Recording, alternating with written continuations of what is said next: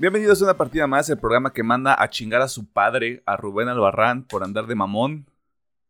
Y como todas las semanas, pintando dedo a Rubén Albarrán, aquí se encuentran Pedro Mercado y Alejandro Gómez. ¿Cómo Eh, están? hashtag todos somos cine. A mí, a mí me caga Café Tacuba, ya, lo dije. Sí, este, sobrevalorados de la pirca. Este, pero bueno, ¿Sabes? no, está ¿sabes qué. ¿sabes qué es lo más bonito, güey? Vamos a hacer este paréntesis. ¿Sabes qué es lo más bonito? Lo hice en un concierto en Bélgica y el mamón es de esos de pro En política mexicana actual. ah, Y fue como de, güey, me eh, caga no, todavía más. no- no hay que, no hay que, hay que nacionalizar este todo el desmadre, güey. Y este, México tiene que crecer. Cabrón, estás tocando en Bélgica. Tú y tu pinche ideología se van al pito, güey.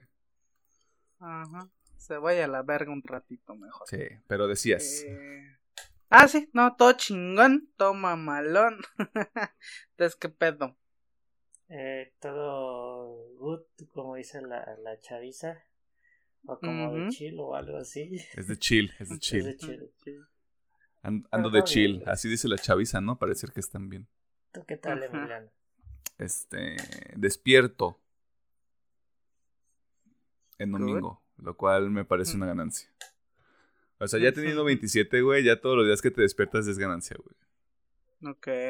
El primer día que tienes 28 ya es como de, ah, bueno, estoy aquí por un largo rato entonces. Ok, venga, este, vamos a lo que sigue.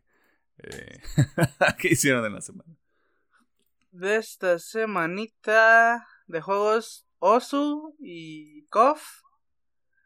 De Animus. Nomás vi Mailing Abyss porque como comenté otra vez verlo ya es... Es más como una tarea, así que Uf. dejé pendiente esa tarea. De series, pues bueno, estoy al corriente con La Casa del Dragón, con Los Anillos del Poder. De hecho, yo así con She-Hulk, pero no, She-Hulk todavía, ya, te- ya debo dos episodios de She-Hulk. Este. y. Creo que no hay nada más por ahí que se me está olvidando, creo que no. De películas, pues bueno, vi el tema en la semana. De manga, pues sí, ahí sí estoy al corriente con todo. Jujutsu, eh, My Hero, Conche su madre, Allen Seiria y, y ahí le vamos dando todavía con One Punch Man. A ver si ya lo acabo esa madre. A ver si esta Y ya. semana se hace el milagrito. No creo que esta semana, pero ahí voy, ahí voy. Wixos.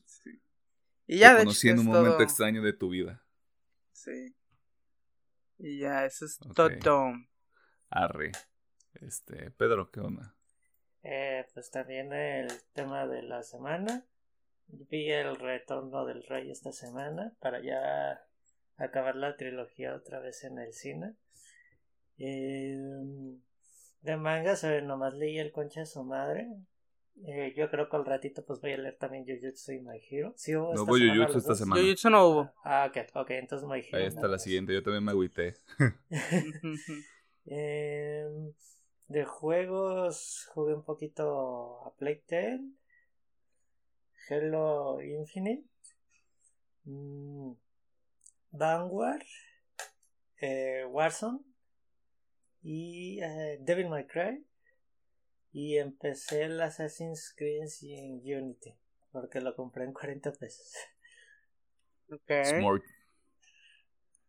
Le vas a sacar 10 pesos por hora. A ver Está- qué tal. Eso está bien, está vergas. Aprovechando que salió el Assassin's Creed.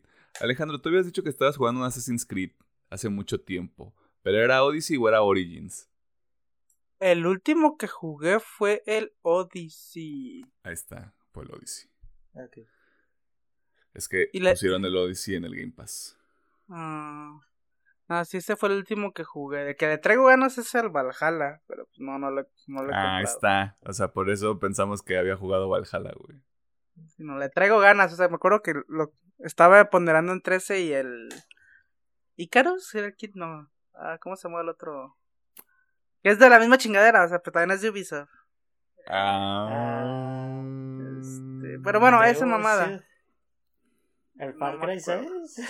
No. Era parecido, según yo, la historia de Icarus también. de Ah, ya, ya, ya, el Phoenix Rising. Hero Ese, Racing. güey. Ese también pusieron Ese güey. También está de Game Pass. Ah, pues mira, mejor juego el Phoenix Rising. Porque si me acuerdo que cuando lo que iba a comprar estaba entre esos dos. Y al final no Mm. compré ninguno. ah, Pues dicen ese que es como dilema un Fredo, sabroso. pero Ajá. de Grecia, ¿no? Sí, exactamente. Y ya. Pero sí, bueno, no. ahí está. Ajá. Ahí están las informaciones. Usted puede jugar Assassin's Creed Odyssey. También Origins, que está en el Game Pass. Y también Sí. Phoenix Heroes Racing, creo que así se llama el juego. Mm. Esta semana estuve jugando Sifu. Eh, la semana pasada, en el tiempo cuántico, antepasada, probé Dead by Daylight. Está un poquito desbalanceado ese juego. Le decía a Pedro que necesitas jugarlo con panas, con quienes puedas mantener comunicación para de verdad poder ganar o tener una oportunidad de ganar en esa madre. Pero está divertido. O sea, Nah. eso. A, a- a lo mejor es porque apenas van empezando, pero esa madre está súper desbalanceada, pero para el asesino, güey. No, pues claro, güey. O sea, el asesino la tiene de perder ahí para todos lados. Digo, yo, yo no juego esa madre, pero veo Ajá. mucho. Me gusta ver Dead by Daylight. Se me hace un juego muy entretenido de ver. Y la neta, la neta, o sea, cuando te toquen cuatro güeyes que juegas como asesino, no tienes chance ni de hacer nada, güey. Al chile, güey. ¿Lo jugarías con nosotros nomás para responder la pregunta? nomás para saber. ¿Está en Game Pass? Sí. Está la claro. Ah. nueva, Emilio, ¿no? Sí. Ah. Ah, entonces. Eh, ¿por qué no? Digo, nunca no lo he jugado. la necesidad de descargarlo, pues. Sí, o sea, nunca lo he jugado, pero sí lo he visto, sé más o menos qué se tiene que hacer. Y todo eso. De hecho, no, sí, sí. Eh, ¿por qué no? Ya. Si, si Ok. probé Fortnite, ¿por qué no probar Dead by Daylight? Mira, e- es un excelente punto. Acabas de dar un excelente punto, güey. Lo vamos a usar de referencia para próximas ocasiones. ¿Jugaste Fortnite, güey? ¿Por qué no jugarías Nino no Kuni? No sé, o sea, Ah, pero Nino Kuni sí, me, sí, lo, sí lo quiero jugar. Ah, ahí está también en el Game Pass. Ya debería el Xbox ¿Ya salió? también. Ya. eh, cuando fue la Tokyo Game Show, dijeron Uh. sorpresa de chingadazo. Porque Ajá. nadie sabía que iba a llegar al Xbox. Es que como que mi cerebro interpretó como que va a llegar en un futuro. Y dije, ah, ok, pues me espero que salga.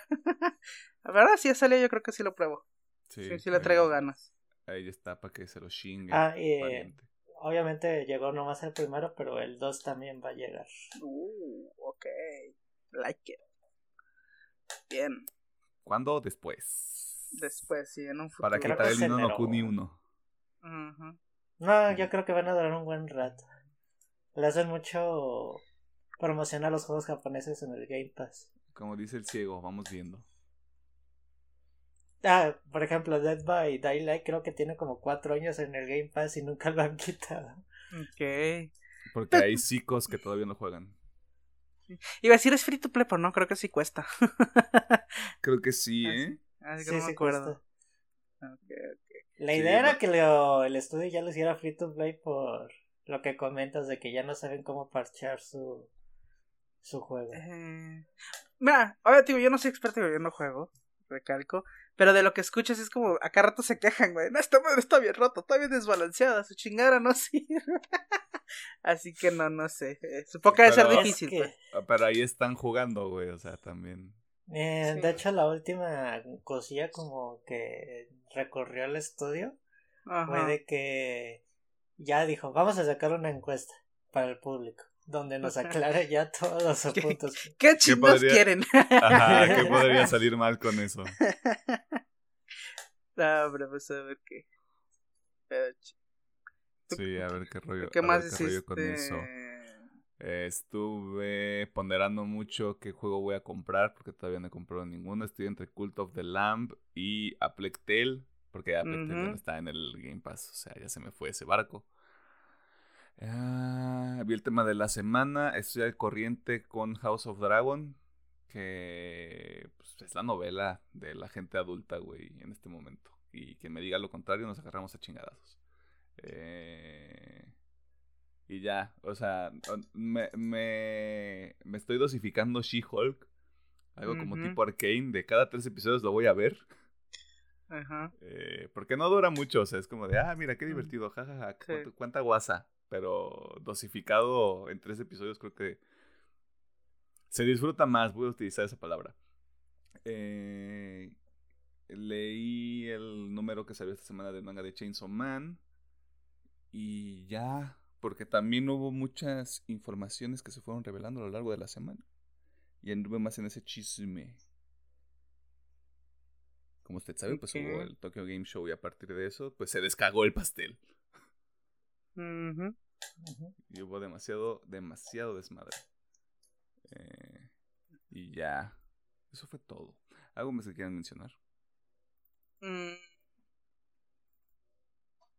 Creo que no. Ok. No. Eh, como contexto a la gente que se pregunta quién es Rubén Albarrán y por qué de repente Ah. empezó a hablar feo en mi casa. Este, Rubén Albarrán es el vocalista de esta agrupación mexicana llamada Café Tacuba. Eh, lo que pasó con él, y como usted ya debe de saber porque el internet es un lugar maravilloso, eh, en México se inició este meme llevado a la vida real del Dr. Simi. En específico que se le aventaran peluches a artistas, este, tanto nacionales como internacionales, y varios lo recibían bien.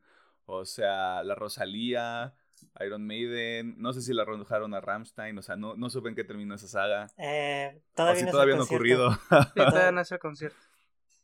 Eh, no me acuerdo qué otra artista mexicana fue que también, este, o, o sea, ha habido varios, pues, y muchos han sido como muy agradecidos al respecto, como que lo toman por lo que es, un gesto de cariño de la gente.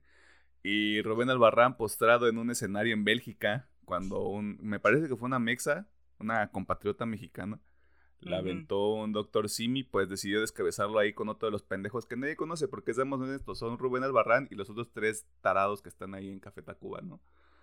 Eh, así que, pues bueno, ahí tiene su contexto de la semana. Tal vez ponga una parte del video, o no, porque para qué le hacemos promoción Sí, ¿pa' este, qué? Sí. a gente pendeja. Este, así que de nuevo que chinga su padre Rubén Albarrán, ¿no? O sea. Sí, y al, chi- bueno, al chile vi mucha gente defendiendo a este pendejo. Supongo que han de ser fans. Pero creo que una cosita que a la, esa gente que lo defiende se le olvida. Es de que independientemente si a ti te gusta o no lo que te están regalando, es un pinche regalo. ¿No? Se ve de muy pinche mal gusto y falta de educación mandar a la verga un regalo que te acaban de dar y encima enfrente a la persona que te lo acaba de dar. Yo nomás digo. yo vi, o sea, el poor steak que yo vi, o sea, la manera más frágil de defender esto, güey, fue un, fue un pendejo que puso en una publicación de Instagram, no de Café Tacuba, sino como de un medio que cubrió la nota. Pues qué bueno que están desmadrando el peluche de un este de una empresa que nada más abarata nuestra, nuestra profesión. Y así como de, ok, tú eres doctor, eres insoportable y aparentemente no coges. Este. Independientemente de ese pedo, o sea, te caga similares, ok, te caga. ¿Por qué? ¿Quién sabe? Pues te caga, mejor Ajá. privilegio, no sé. Nah, nunca, Este- nunca has ido a una consulta de 30 pesos, güey, ni has Exactamente. Nunca, necesitado. nunca has necesitado una pinche consulta de 30 pesos, pero bueno. Exacto, güey. Supongamos, te caga. No te gusta el peluche. También puede ser eso, no te gusta el peluche. Lo que haces es, gracias, lo guardas. Y ya de- en privado, no sé, lo, lo tiras. Haces lo que quieras con Lo el puto peluche. incineras, güey. ¿Quién En se va a enterar? Putos privado, güey. No enfrente a la persona que te lo acaba de regalar, güey. Sí, sí, sí. Porque yo sí estaba pensando de, la chava pagó su boleto para irlos a ver. Pagó el transporte para irlos a ver. Compró el chingo peluche que debe haber sido de importación porque no creo que lo vendan en Bélgica. Ahorita nos enteramos, ¿no? Sucursales de Bélgica. este, De farmacias similares. o sea, hizo todo ese pinche gasto para darle un regalito y el hijo de puta lo rompe. No mames, güey. Yo me subo al escenario y le reviento a su madre, güey. No, claro, güey. Aparte lo ves todo pinche escuálido. Ese cabrón jamás se ha peleado en su vida, güey.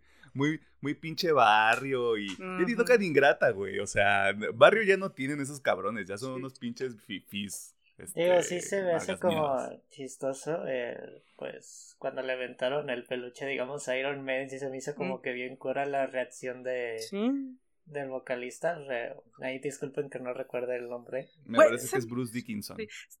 Se notaba que ni sabía qué pedo. era. Pues dije, ah, güey, un regalito, güey. Ah, güey, o Sí, sea. estaba contento el señor, yo lo vi ya bien feliz. Sí, güey. No, o sea, al Chile, güey. O sea, la Rosalía, a Rosalía le aventaron como siete, güey. Y todo, a todos los juntó y los tomó foto, güey. Ajá.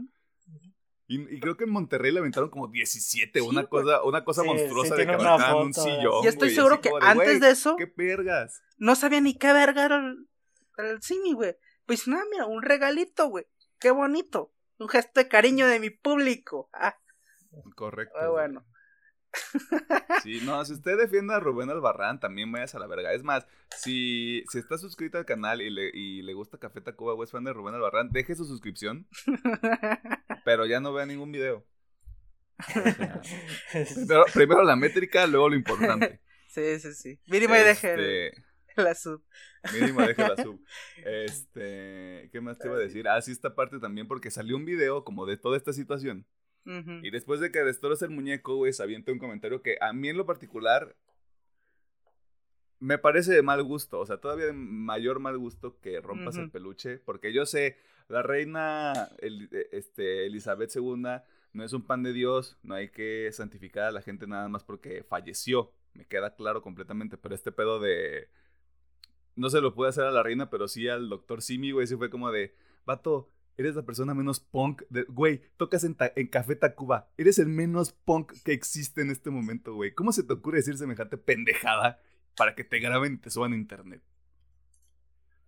Ese tipo de comentarios es- los he visto mucho, por ejemplo, en, obviamente en países donde sufrieron el yugo de la corona.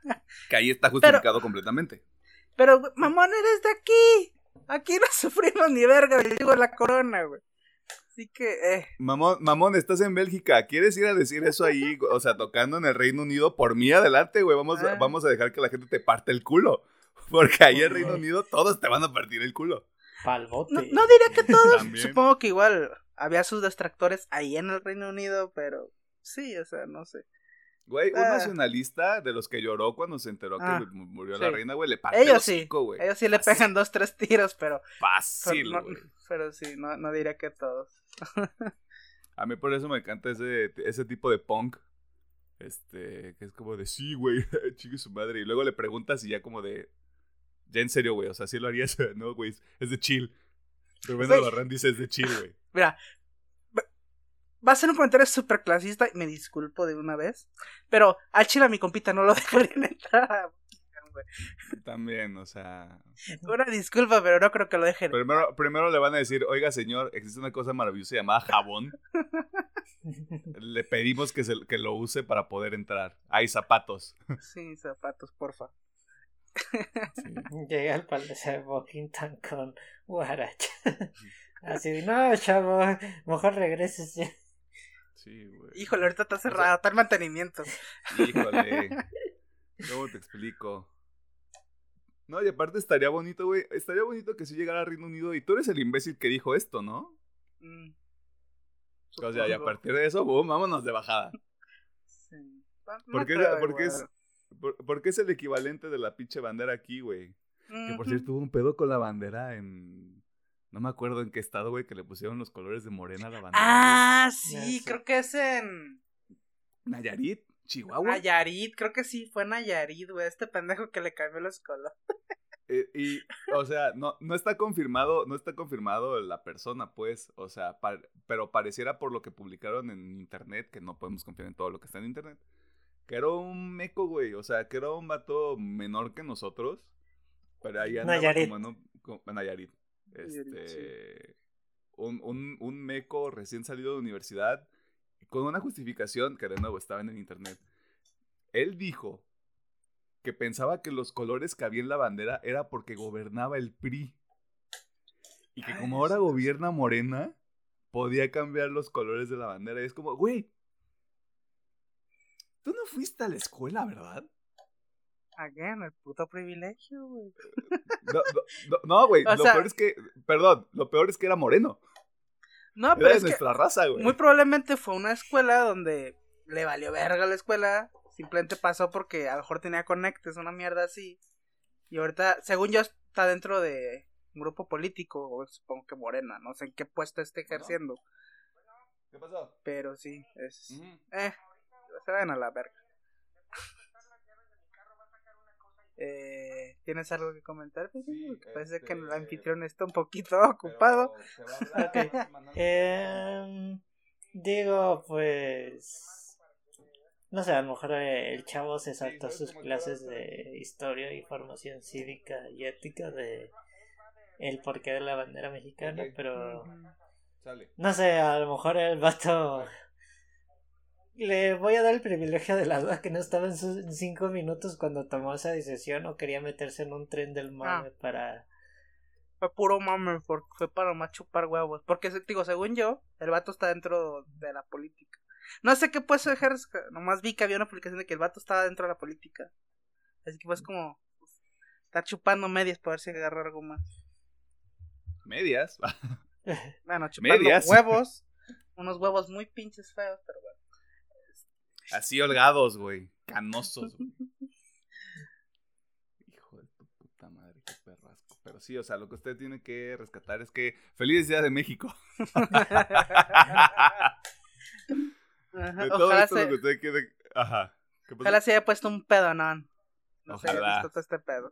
Este, porque si vive en este país, este país es muy bonito, o sea, digamos las cosas como son, este país es muy bonito, pero también es como el realismo mágico hecho realidad, güey, o sea, a veces si hay, si hay días en los que dices, no mames, esto ni a, ni a Gabriel Marci- García Márquez se le hubiera ocurrido, mamá. Sí, sí. Así, güey. Pero bueno, ahí está. Eso fue todo en la introducción del episodio, a menos que quiera mencionar algo más. Bueno, no es cierto, me acabo de acordar de algo, pero quiero ver si ustedes se acuerdan. Ok.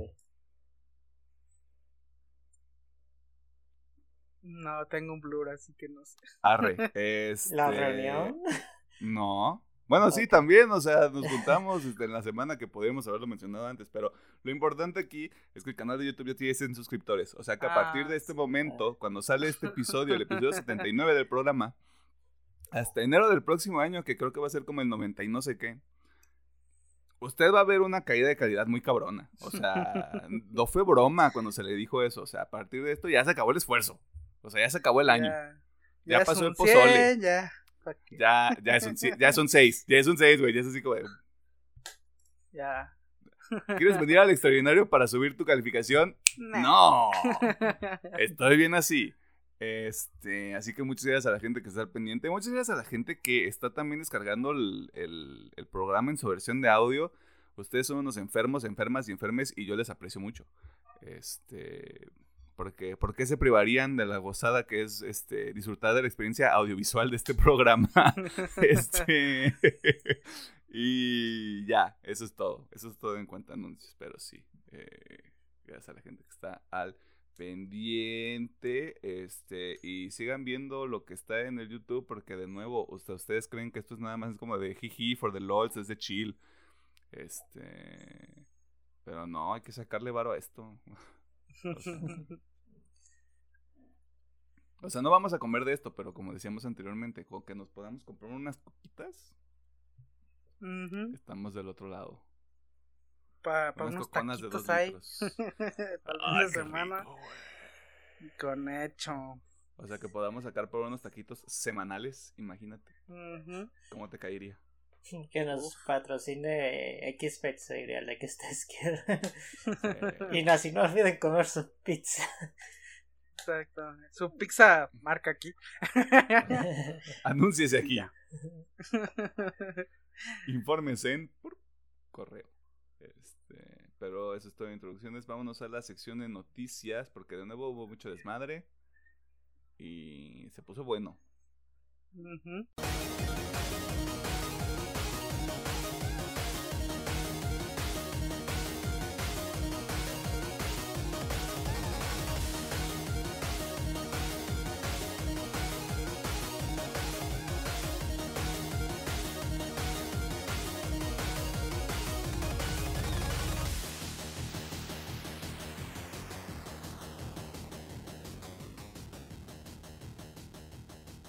Nos encontramos en la sección de noticias donde te ponemos al tanto de las cosas más interesantes que suceden en el mundo del entretenimiento, la cultura popular y demás cosas ñoñas. Y esta semana arrancamos con diferentes informaciones sobre proyectos que realmente no estamos esperando, pero bueno, van a estar disponibles en el futuro. Así que generemos un poco de expectativa junto al ingeniero Gómez, quien nos va a compartir qué ocurre con unas películas y una serie del espectro tetosférico. Bien, pues vamos a empezar de menos a más. Correcto. Por lo que empecemos con los retrasos de esta semanita, los cuales son por parte de Sony. En los cuales anunció que Craven el Cazador, no, aquí sí me disculpa, no tengo la fecha original, pero pasa a estrenarse el octubre 6 del 2023. Y Madame Web pasa a estrenarse en febrero 16 del 2024. Razón por la cual estos cambios ni puta idea. Supongo que necesitan tiempo. Supongo. Eh. ¿Quién diría que este necesitas tiempo para hacer una película buena, no? O sea... digo, supongo. Esperemos. Eh. Mm. Digo, Sony no tiene muy buen historial, pero mínimo espero que Craven esté buena. ¿De qué hablas? Venom 2 fue una chingonería, güey. Este, digo, espero que mínimo Craven esté bueno. Y bueno, ya para terminar con este pedo de retrasos, también hay un cancelado por ahí. Y digo cancelado entre comillas. Y ahorita les explico por qué. Pero se supone que por parte de Disney se cancela. Again, otra vez entre comillas. Rogue Squadrons, ya que la película sale del calendario próximo, que este, esa es la palabra clave, próximo, de Disney. Que bueno, esta película sería parte del universo Star Wars. Y ¿por qué se supone que es cancelar entre comillas? Ya que no dijeron realmente si se canceló la película, simplemente salió del calendario.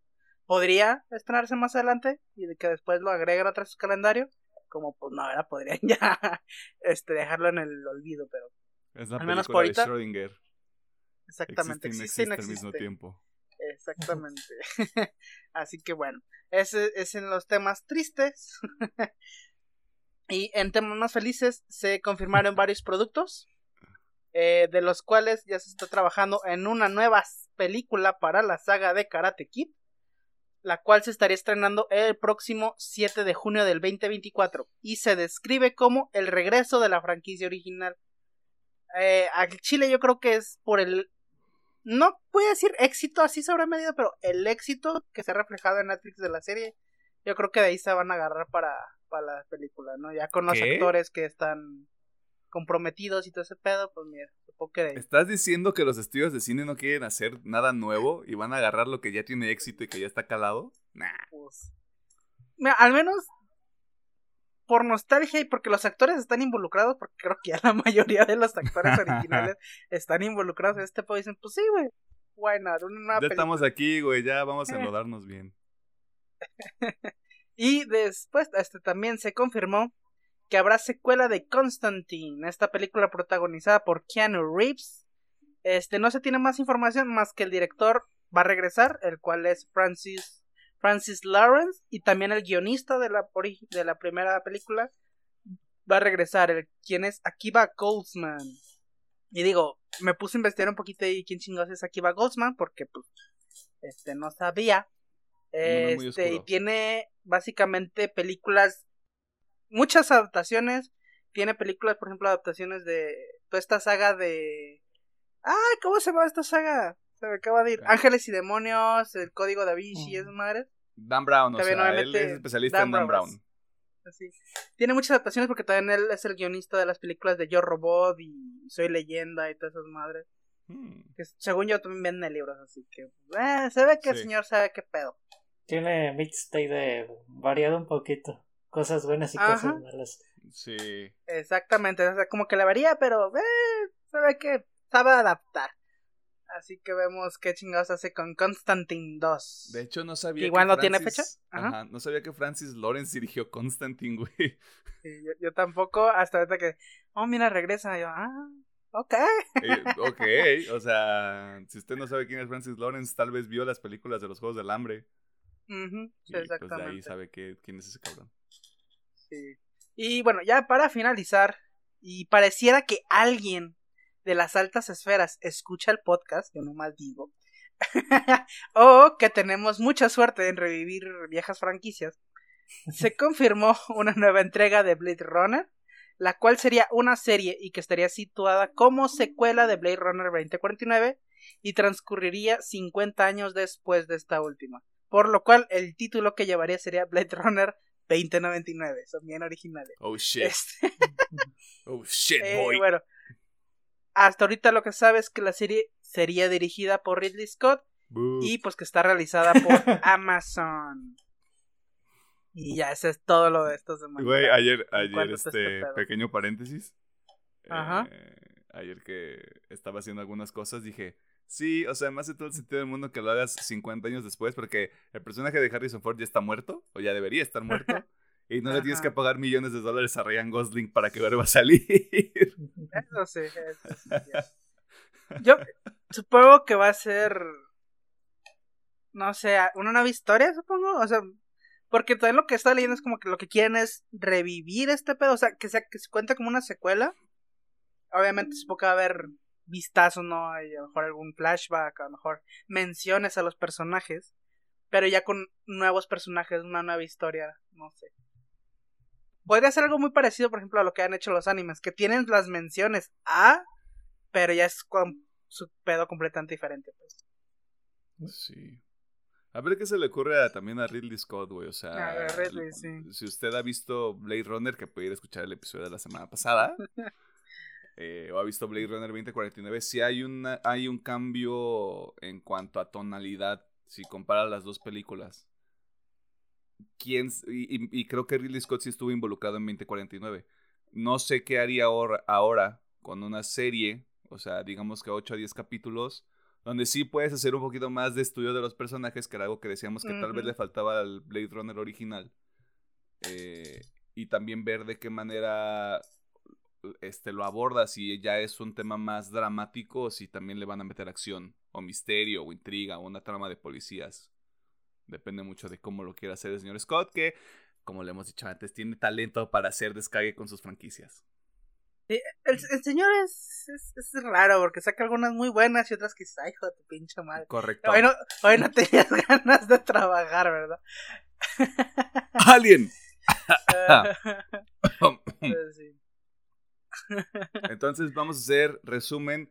Kraven y Madame Web están atrasadas a 2023 y 2024. 2024, exactamente. Rogue Se cancela. ¿Existe y no existe? Exactamente. Hay nueva película de Karate Kid para el 7 de junio del 2024. Ajá. Hay una nueva película de Constantine protagonizada por Keanu Reeves que sepa cuándo chingados vaya a salir. Y secuela de Blade Runner 2049, la Blade Runner 2099, que también sepa la chingada cuando vaya a salir. Ese, es para Amazon, ¿verdad? Sí, esto es para Amazon. Ok, pues ahí está. Este, mucho desmadre, mucha carnita. mucha carnita, sí. Y de todo un poquito, la verdad. Qué interesante. Eh, espero, esperamos realmente que haya notado las fechas de estos magnánimos proyectos porque a reserva de que Alejandro lo tuvo que hacer para su nota, ni yo ni Pedro lo tenemos así como que muy guardado en nuestros calendarios, o sea, la neta. Pasando al mundo de los videojuegos, esta semana tuvimos informaciones en diversos frentes y comenzamos con Nintendo, ya que realizaron un direct, una de sus presentaciones en línea, donde la gran N comparte con la comunidad qué títulos pueden esperar en el futuro próximo. Así que escuchemos al doctor Pedro Mercado para saber qué nos debe interesar de Nintendo Direct más reciente. Spoiler, o sea, viene Sifu y viene Tunic al Switch y eso está muy cabrón. Bueno, el este 13 de septiembre hubo un Nintendo Direct que duró 40 minutitos, pero que estuvo bastante sustancioso para hacer esa cantidad de tiempo, ya de que se dieron varios anuncios de juegos que apenas van a llegar al Switch y próximas entregas que van a ser totalmente exclusivas de la consola híbrida. El direct empezó con un nuevo Fire Emblem, esta mítica saga de que al parecer como tiene mucho público y pues siguen saliendo entregas, así de que va a llegar un, un nuevo juego de esta saga. El GOTI 2021 y Takes 2 por fin va a llegar a Switch eh, este 4 de noviembre. Así de que ya para los usuarios de la consola ya no lo van a poder jugar. También se anunció que el nuevo Fatal Frame, la máscara del eclipse lunar, también está próximo a llegar a principios de 2023. Cabe resaltar que este juego va a ser multiplataforma. Eh, contenido DLC para Xenoblade Chronicle 3, que también sé que tiene una muy buena base de fans. Se le va a dar más contenido a este juego. El siguiente que se presentó y que también se va a ser multiplataforma y me llama algo la atención es el nuevo juego de Bob Esponja de Cosmic Shade, que es un juego multiplata eh, de plataformero, pero se ve por lo menos se ve jocoso, se ve que va a estar divertidillo. El siguiente juego que anunciaron es Fitness eh, Boxing Feats of the North Star. Para lo que no saben, este juego es del mítico señor del anime donde le dan unos madrazos y te mata con unas puntadas de, de dedo. Omaigo Shindeiro. Ese mero. Ay, no, my anime.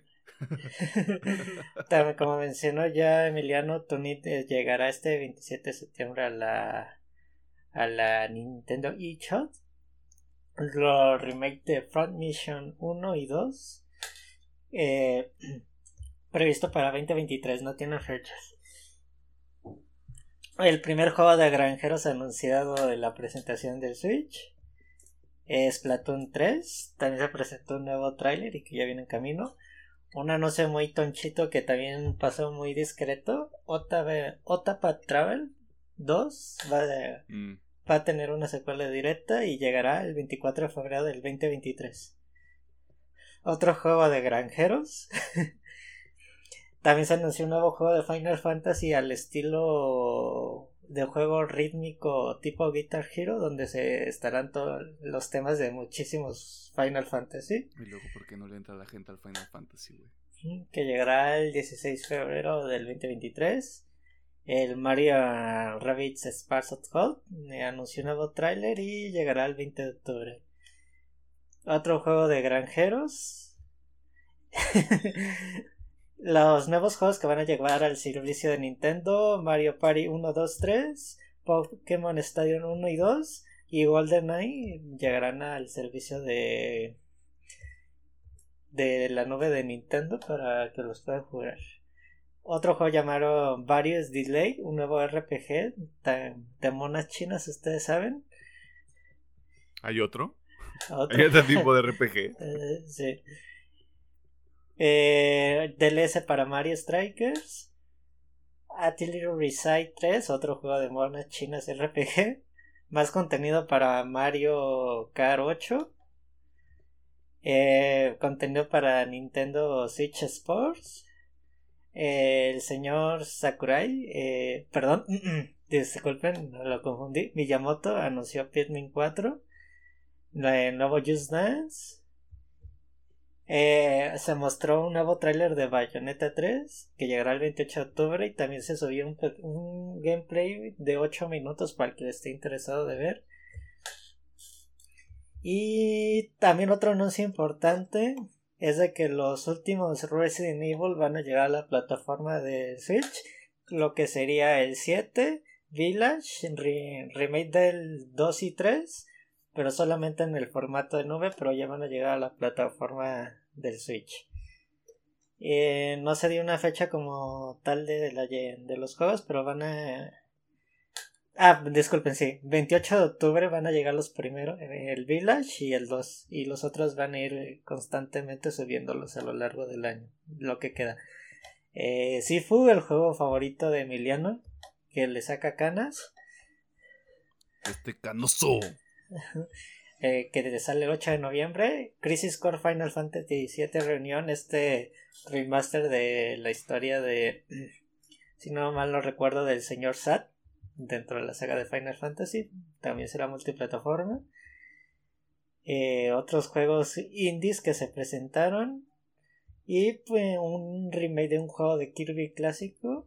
Y pues la cereza del pastel por lo que todo internet explotó es que la secuela de Breath of the Wild 2 por fin ya tiene fecha de lanzamiento que sería el 13 de mayo del 2023 y ya anunciando un título oficial del juego que sería The Legend of Zelda Tears of the Kingdom.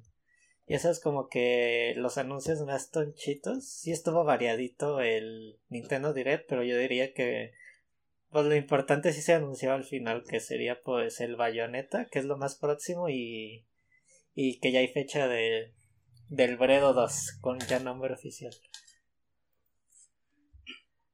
De, lo que mostraron del Bredo, bueno, del Tears of the Kingdom. Ya, es Breath of the Wild 2 y chingó a su madre. Al chile ese se ve muy, muy interesante. Sí, sí Goti, quiero ya, Goti, ya, di que es Goti, güey. Ya, comprométete. Depende, depende. Comprométete. Es que depende contra quién vaya a competir, güey. o sea, Eh, juegos que salgan el otro año es el juego que nos preocupa aquí a todos Starfield. Starfield. Y no me acuerdo. Creo que el otro año sale Spider-Man 2, ¿no, Emiliano? ¿O estoy En teoría, tendría que salir. Yo estoy esperando que lo retrasen. Ok. Y. Creo que de momento es lo que tengo ahorita más fresco la memoria de. Mira, no, obviamente Insomnia que es marca de calidad, como para decir, ah, es que ese Spider-Man no va a estar chido, o sea, va a estar muy chido. Pero yo creo que para ganar Gotti contra estas madres, debe hacer algo muy cabrón. O sea, renovar el gameplay, ¿no? De esta madre, que se sienta Sí. todavía más chingón el juego. Porque si no, pues decía, es, pues, es el mismo juego que llegas entregando seis años, que está chingoncísimo, no digo que, que no esté, pero pues, es el mismo jueguito. Sí, o sea, lo que. lo que- Starfield lo que necesita salir bien. Con God of War, de que Sí, puedes, esa es de la- que puedes rea- reutilizar cosas del Spider-Man 1 y Ajá. ya, o sea, Sí. sigues. Y, y Starfield pues, tiene que salir bien, para empezar. Ay, no hagamos esto otra vez. Me va Así a dar que, pues, ansiedad. Está cabrón, digo, y obviamente digo, no es por defender, pero también el... Es que me preocupa un chingo el Bredo 2, porque últimamente los juegos de Switch les cuesta un chingo, güey. Así que si sale, si el juego es muy chingón, pues tiene problemas, pues de técnicos. técnicos y que no corre chido y hay un chingo de lag o el juego se cierra mierdas así que el Switch no puede, pues también no mames, o sea. No sé, hay muchos factores, pero eh, va- vamos diciendo que a lo mejor puede ser Gotti, a lo mejor. Mira, o sea, Breath Breath of the Wild 2, porque ya se chinga y ese va a ser su nombre. Spider-Man 3 hasta que le cambien la fecha. Starfield, que ese que creo que es el más seguro junto con Breath of the. Wild 2. Mi corazoncito dice Dead Space, pero hombre, seamos honestos. Puede Oh, ser, yo- sabe. Yo podría lanzar en esa vara el Callisto Protocol. Si sale muy bueno. Yo justo te digo, no, no recuerdo si tiene fecha o no, pero el Senua puede ser también. Yo sí lo metería ahí en la... Senua, la es el único juego de Xbox que es así como de nadie diga nada. Lo estamos haciendo. Ajá, o sea, está en proceso. Ahí vamos. So- Ahí y vamos, sabes que siento que en los Ajá. VGAs va a haber otro trailer. Puede pero ser. no creo que anuncien fecha todavía.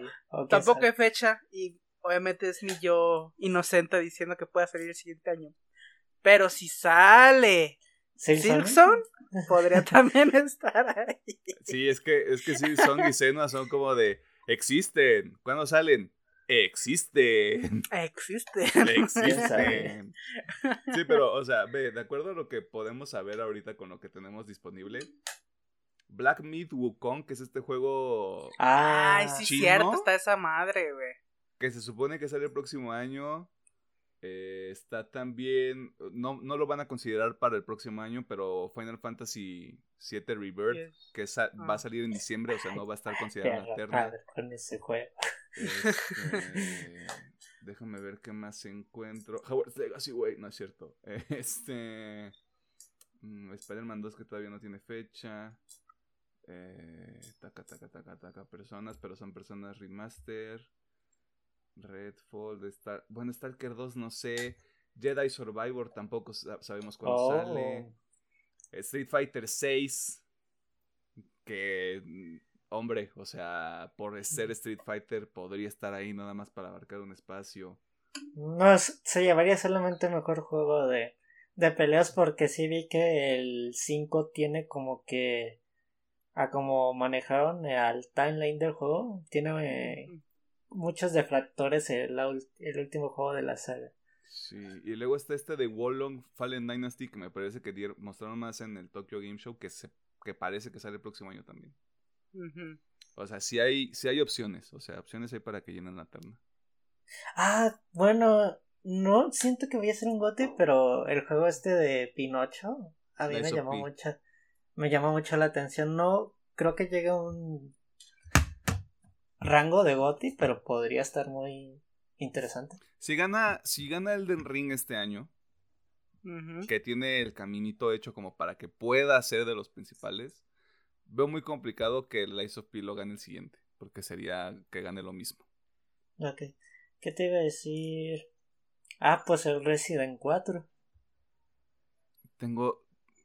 Así como Street Fighter 6 se puede colar, Resident Evil 4 se puede colar. ¿Por qué? Porque Resident Evil 4 con mejores gráficas, güey. Y porque así funcionamos, güey. O sea, yo lo voy a jugar, o sea, yo lo quiero jugar, güey, pero. Seamos honestos. No es como que, wow, va a romper el modo. Eh, y aparte, si le cambian partes de la 2 historia, güey. Va a generar mucho pedo eso. ¿Cuál? Si le, si le agregan o quitan a la historia de Sí, Resident 4. sí, sí, sí. Ah, te iba a decir, el Alan Wake 2 sí sale el otro año o era 2024. No lo vi ahorita en la lista, May. Ok. A ver. 2023, pero. Puede cambiar. Ajá. Es un, sí. Ya estamos acostumbrados a. Gracias al COVID. Pero bueno, ahí lo tiene. Este. Un chingo de cosas. ¿Usted quiere saber qué fue exactamente lo que se presentó en el direct? Ahí está en el YouTube de Nintendo o vaya a leer. O sea, aquí tratamos de hacerle un resumen lo más apropiado posible. Eh, y pues el anuncio que estaba esperando, Zelda Tears of the Kingdom llega el 23 de mayo del 2023. Si todo sale bien, la línea del tiempo sigue su curso planeado. O sea, no sé qué... no- o sea, sé que hemos hablado mucho de atrasos y cambios de fecha para varios juegos. No sé si Nintendo se haya escapado de ese tipo de cosas. Según yo, casi no. O sea, de Nintendo, Nintendo casi no, porque ellos sí no anuncian fecha hasta que seguros que de que va a saben que va a salir. salir. Ajá, o sea, como que... mm, Sí. los vamos a ahorcar y van a hacer crunch. Pero esta madre sale el 23 de mayo, chingada madre. Ujú. Pero igual, a lo mejor pues, se me podría pasar, bro. Pero según yo, de Nintendo, Nintendo. sí. O sea, si hubiera, si hubiera un juego de Nintendo al que le podría pasar sería este porque es la secuela de Breath of the Wild. O sea, no porque sea algo malo, sino porque vamos a entregar un juego chingón. Debería. Ujú. Ah, y este, hubo más cosas de Nintendo que pues valen madre, ¿no? Porque anunciaron Breath of the Wild 2 y eso fue, eso fue todo lo que dominó la transmisión, güey. sí. Mi pobre Bayonetta 3 estaba haciendo training en Twitter, güey. Sacan Tears of the Kingdom y a la verga, güey. Yes. O sea, todos, todos se olvidaron. Eh, pero recuerde que podrá jugar Túnica a finales de septiembre y que Sifu estará disponible a inicios de noviembre. O sea, dos juegos muy buenos. Este, para que les eche el ojo si usted nada más tiene Switch. Y ni pedo. Y hablando de presentaciones en línea, Sony decidió realizar de forma abrupta, o sea, lo anunció de un día para otro, un State of Play donde presentaron diversos títulos de estudios japoneses en honor al Tokyo Game Show.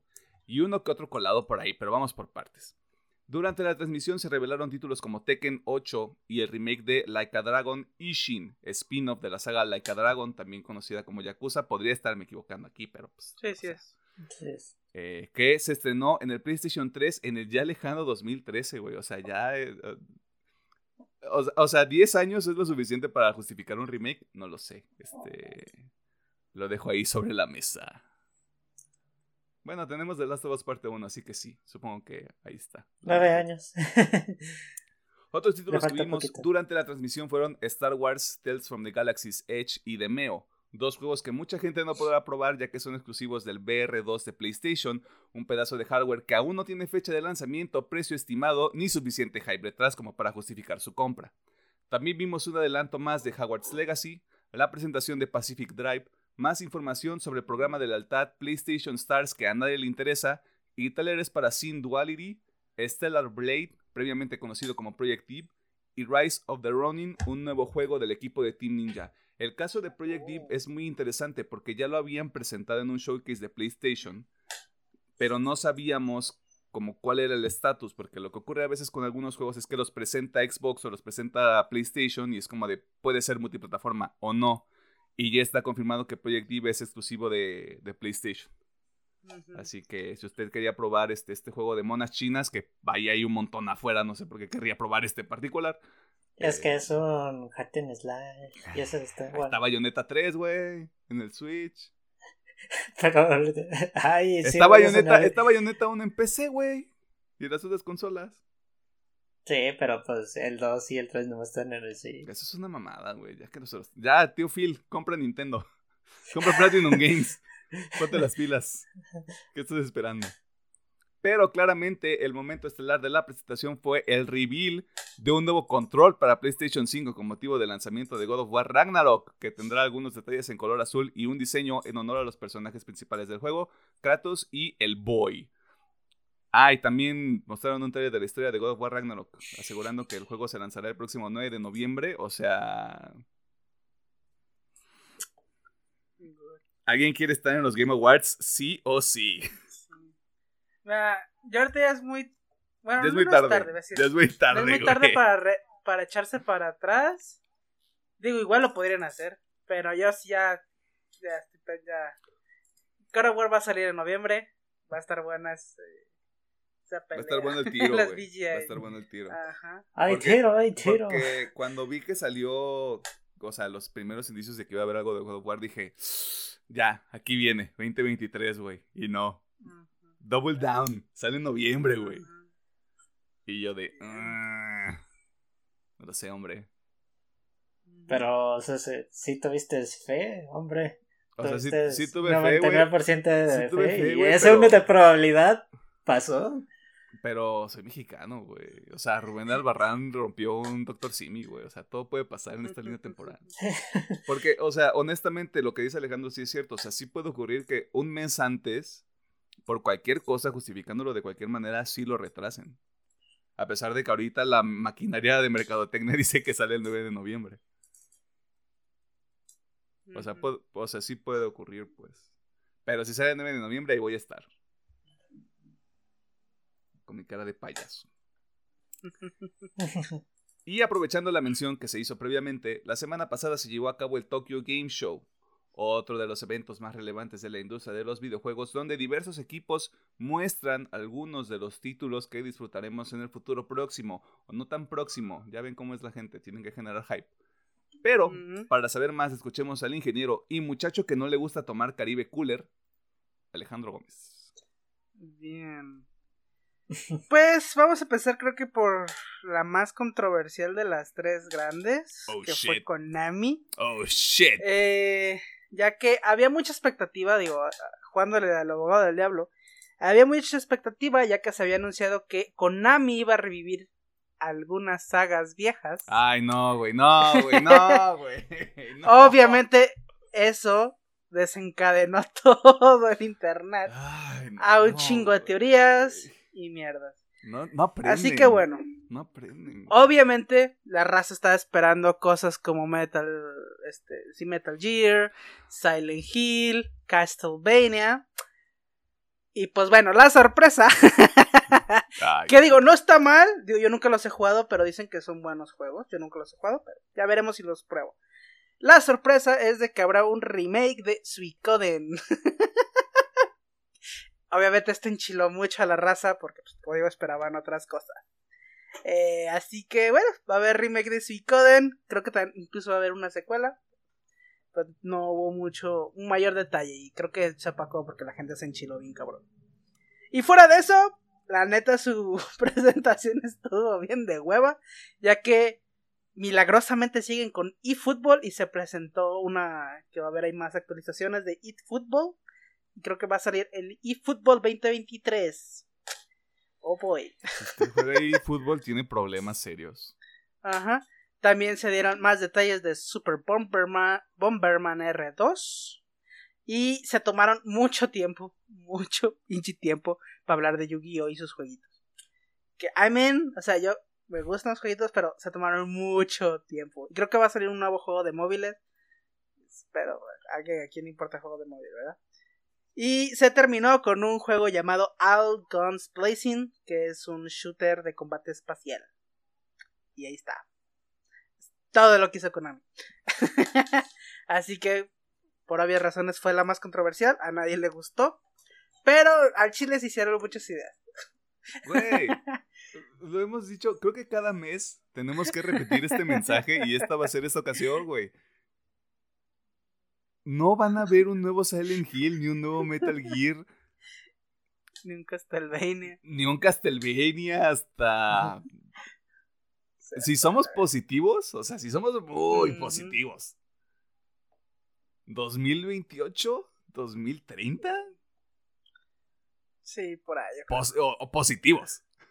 Sí, sí, sí. Abracen, abracen esa idea. Y si quieren jugar Castlevania, si quieren jugar Metal Gear, si quieren jugar Silent Hill, consíganse una consola vieja y consíganse los juegos. Porque no hay manera. Sí, sí.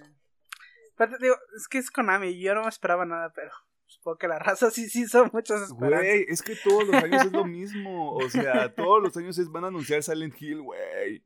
O Abandon es Silent Hill, pero no han dicho nada, güey. Que Abandon, por ejemplo, desapareció. Sí. ¿Ya desapareció? que ya... Sí, es que ya no, ya, ya, no ¿Ya? han dicho nada. güey. ¿Silencio? No. ¿Quién Ya sabe el director ya le bajó sus, Sí, sí, sí. a sus trolls. Sí, ya, parece que ya. Como dijo, no, esto, esto me está saliendo mal, mejor ya no. Sí, sí, sí, sí. Cancelado mi juego. Cancelado. ¿Qué más hubo en el Tokyo Game Show, Alejandro? Bien, y ahora por otra de las grandes que es Capcom.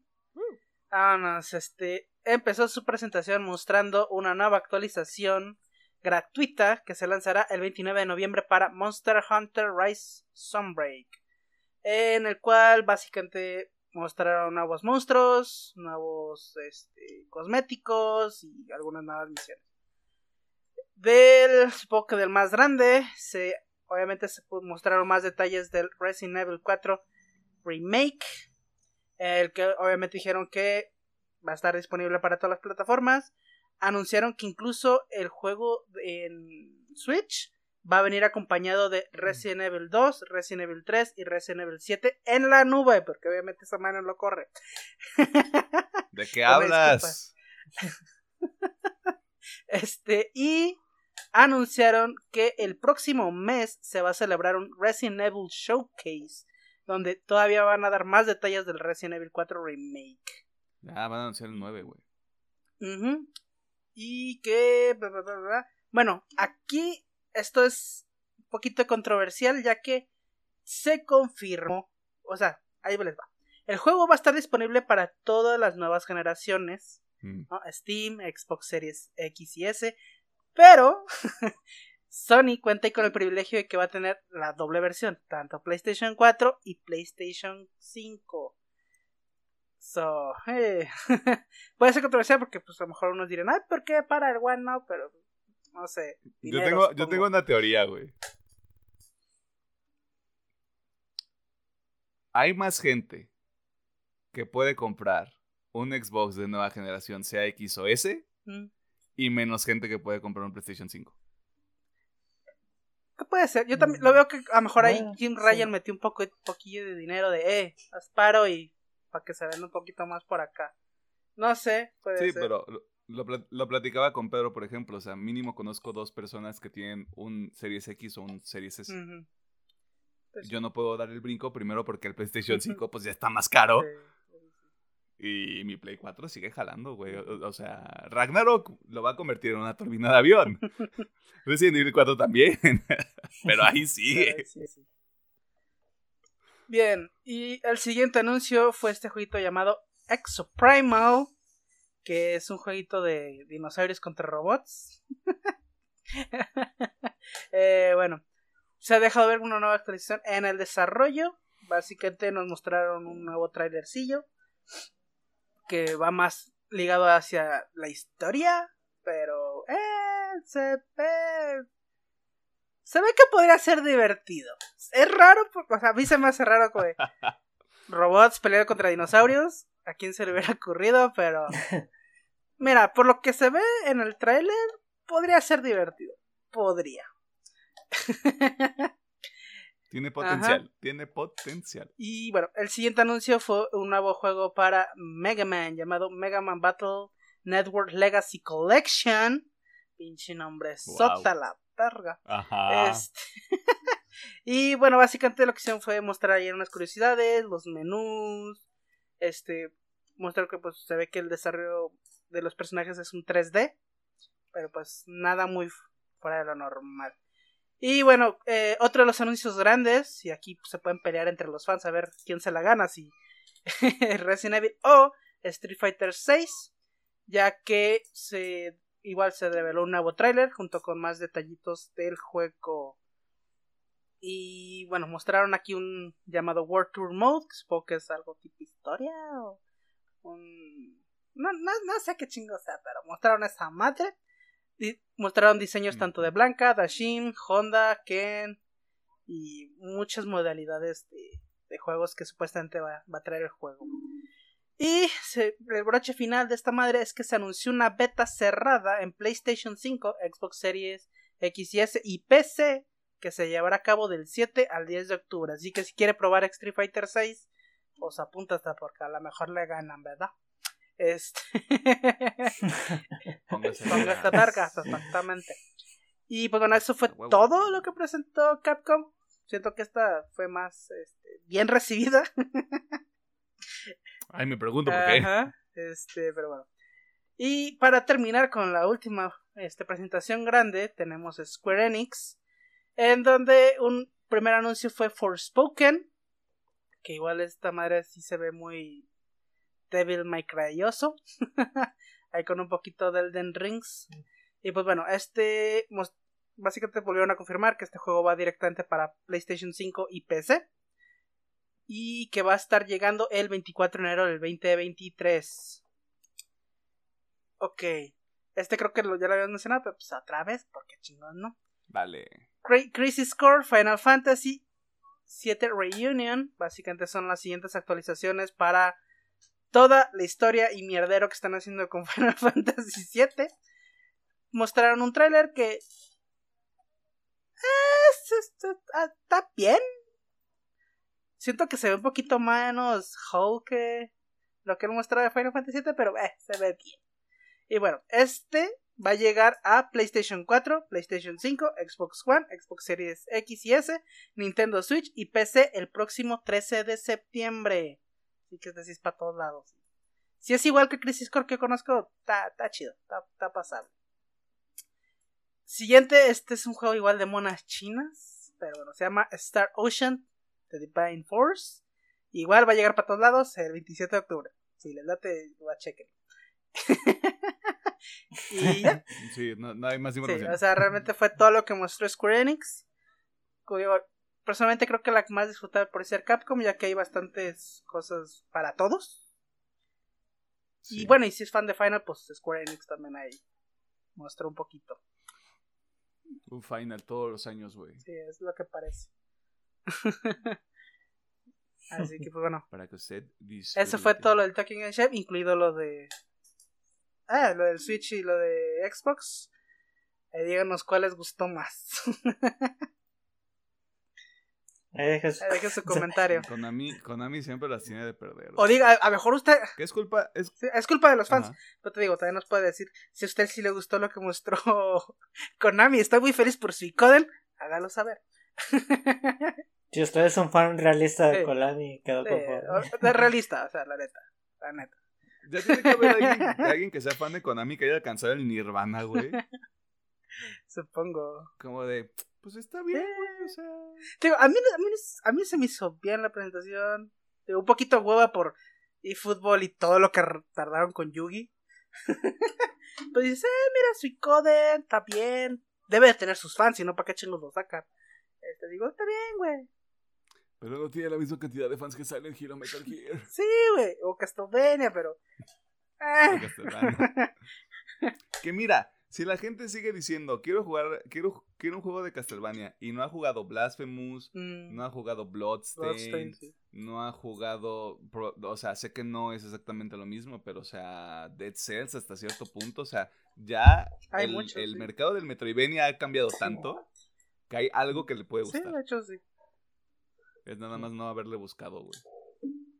Y creo que es eso, o sea, Castlevania lo que tiene es que se convirtió en eso, güey, se convirtió en ese hito porque, de nuevo, está en el nombre.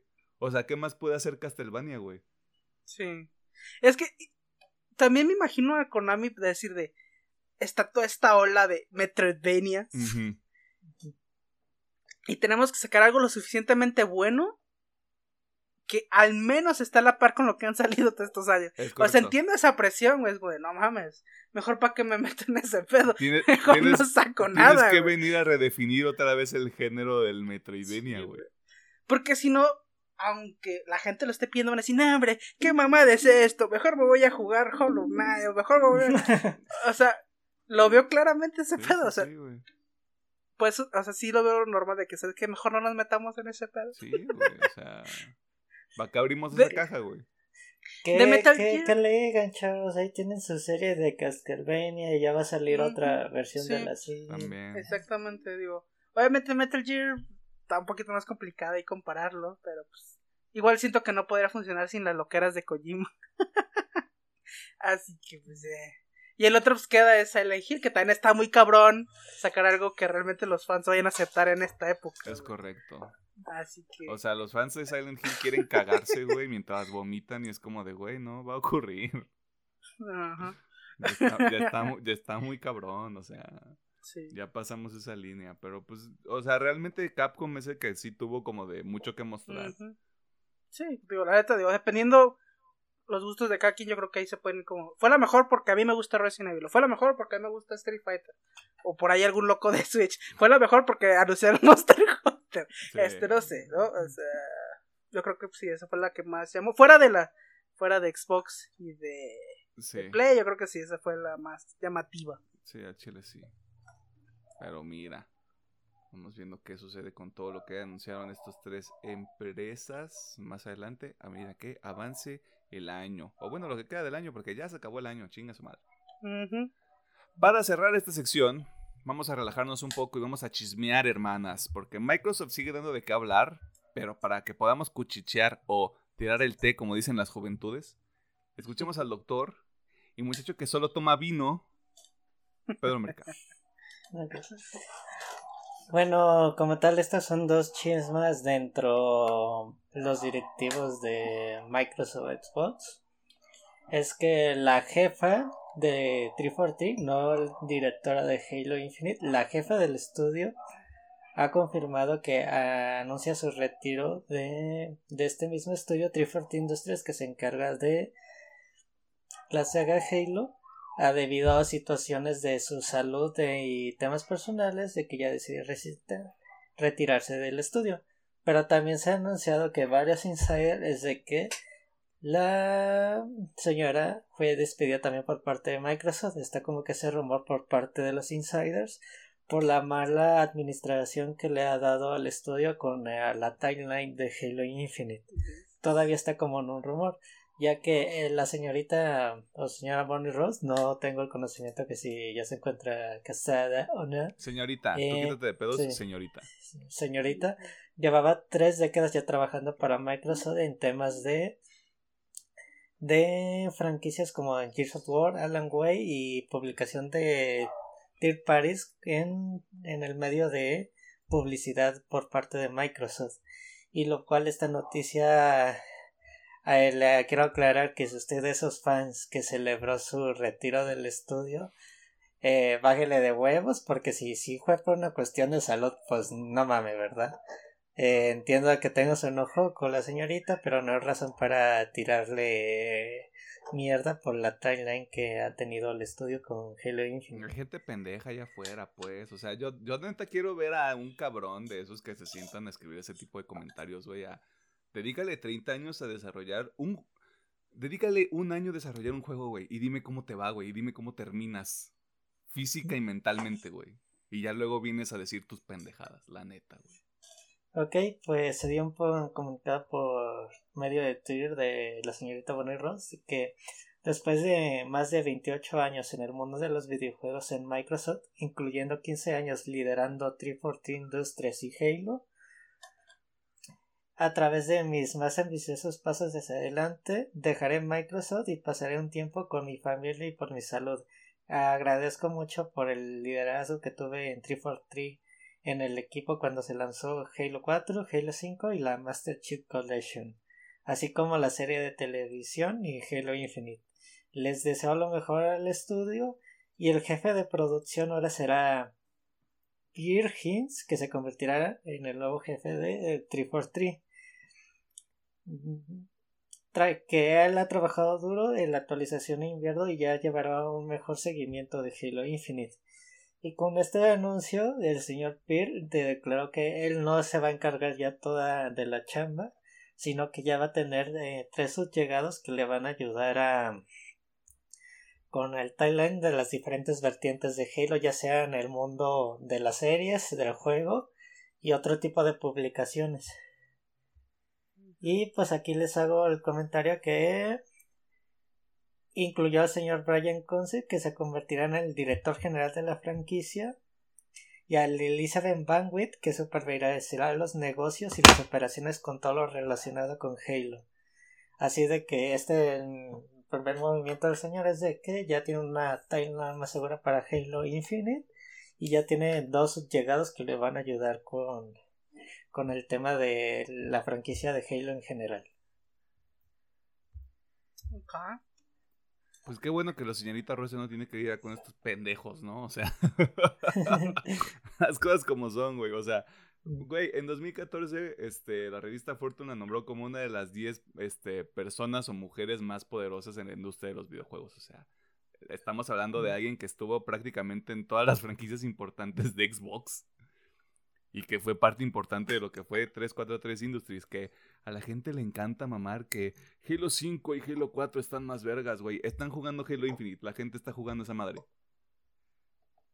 ¿Qué van a hacer? ¿Cuál es el argumento, güey?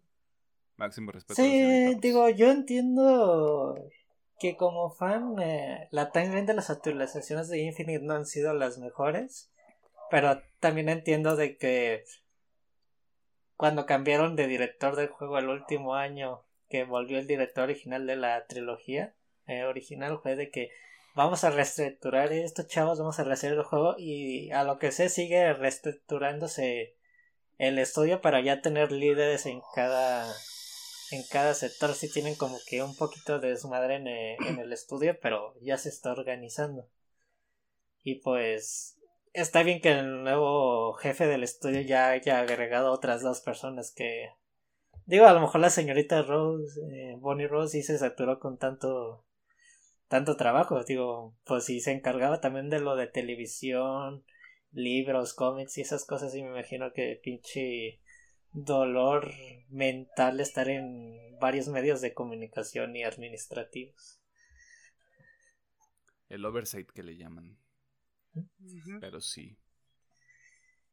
Y pues el siguiente chismecito es de que eh, por medio de la cadena CNBC vía Eurogamer, eh, Phil Spencer eh, dio una entrevista a este medio por la donde sale un poquito más del tema de la adquisición de Activision Blizzard y sobre las últimas declaraciones de Jim Ryan de PlayStation dio su opinión y dio ciertos temas a relucir el señor, el tío Phil. Y lo que dijo fue que expuse públicamente a nuestros fanáticos y clientes que, que es donde nuestro mayor compromiso, que nuestra expectativa es que continuaremos lanzando Call of Duty en PlayStation y en otros lugares donde la gente lo vea, y con suerte expandir los lugares donde la gente juega todos nuestros títulos. Ese ha sido nuestro objetivo. Ponemos al jugador en el centro y a través de las tecnologías de la nube, el día y fecha de lanzamiento en PC y en consola. Nuestra expectativa es que más jugadores jueguen los títulos que estamos construyendo en el futuro. Ese es nuestro objetivo, con todos los títulos que estamos jugando hoy, se señaló el señor Phil Spencer. Y ya pues aclaró otros puntillos de que que como sus pensamientos de que Microsoft slash Xbox siempre piensan en la innovación y crear un nuevo valor para los jugadores.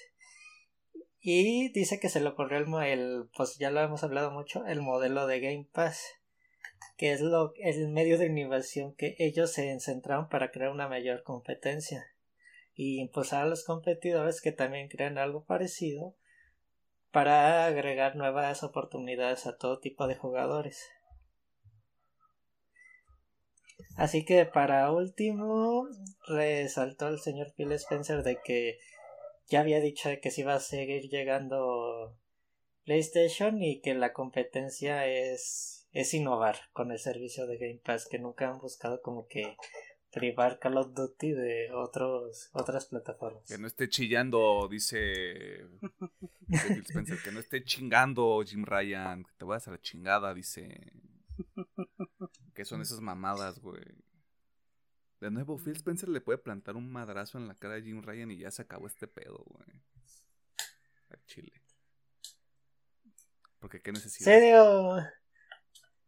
Mm, no sé realmente qué piensan los fanáticos de la plataforma PlayStation, pero como que mm, al, anterior CEO como que tenía una visión más más grande a comparación de Ryan. Este, él es como, bueno, yo lo veo como un poquito más como de eh, empresario politiquillo X al señor Ryan.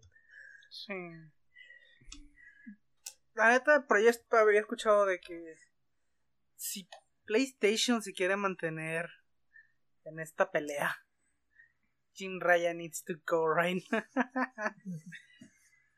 Porque al Chile sí, como dices, le falta mucha visión a Jim Ryan. De, de que no todo en PlayStation tiene que girar sobre dinero, que obviamente es lo más importante, no es una puta empresa.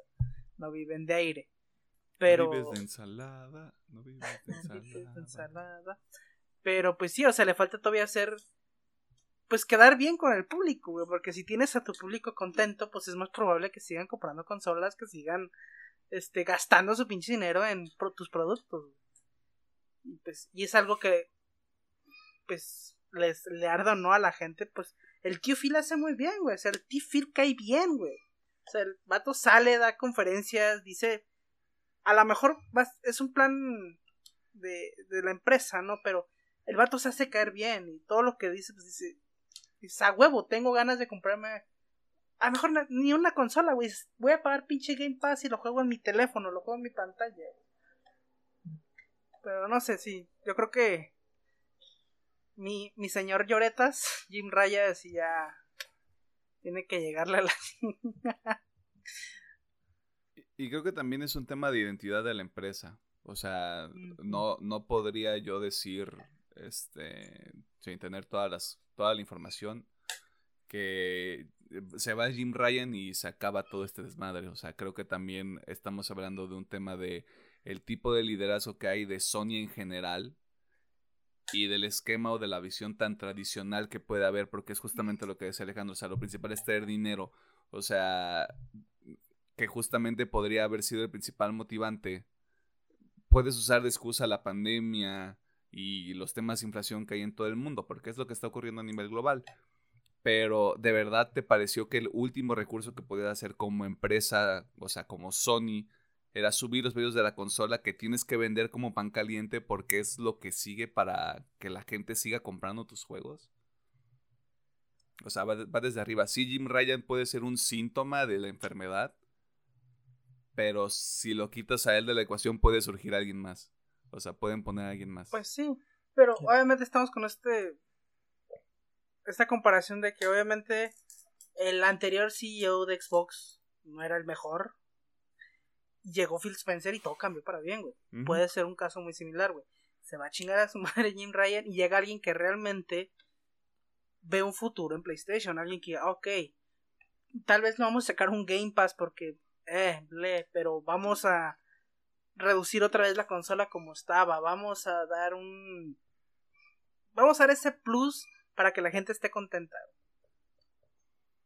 Ahí está PlayStation Stars, güey. ¿Qué contexto? El PlayStation Stars es un pinche sistema de recompensas digitales, o sea... Es un bonito esfuerzo, pero si estuviera rodeado de cosas más eh, hechas de forma más inteligente, será como de, ah, mira, qué jocoso o qué cagado. Y aquí es como de, güey, o sea, neta, esto es lo importante para ustedes ahorita. Pero sí, así está el pedo. Ya, que Phil Spencer, que, que Microsoft compre todo, güey. Ya, estoy harto.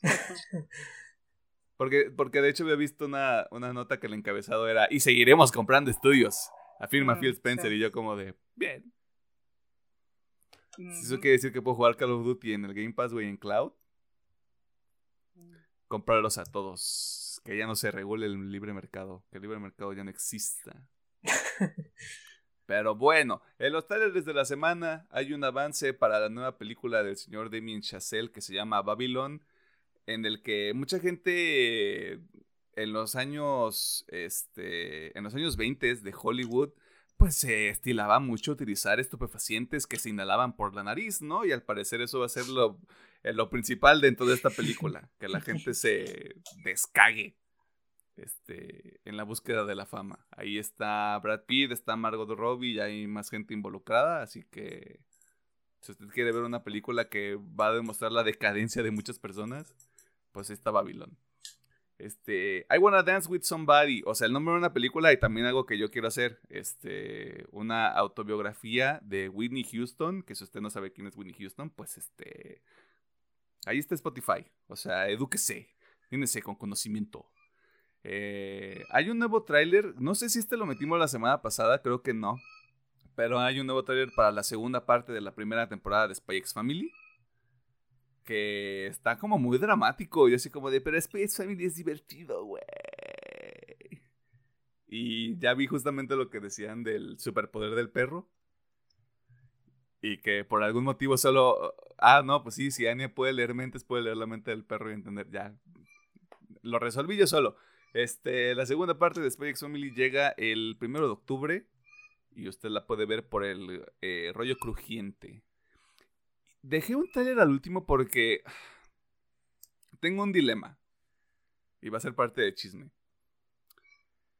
¿Qué sentimos al respecto de las series o los documentales sobre asesinos seriales?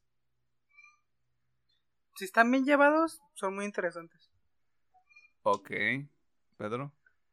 Mm, mientras tenga un formato interesante y material verídico y no se lleve de pues puro chismazo como sí me interesan pues. Pues mira, Chile, este, entonces vean el taller de Dahmer Monster de Jeffrey Dahmer Story que va a estar en Netflix que sale la siguiente semana. No, espérate, sale el sale, el no, sale el 21, o sea, sale para cuando sale este episodio ya está ya está la serie en Netflix.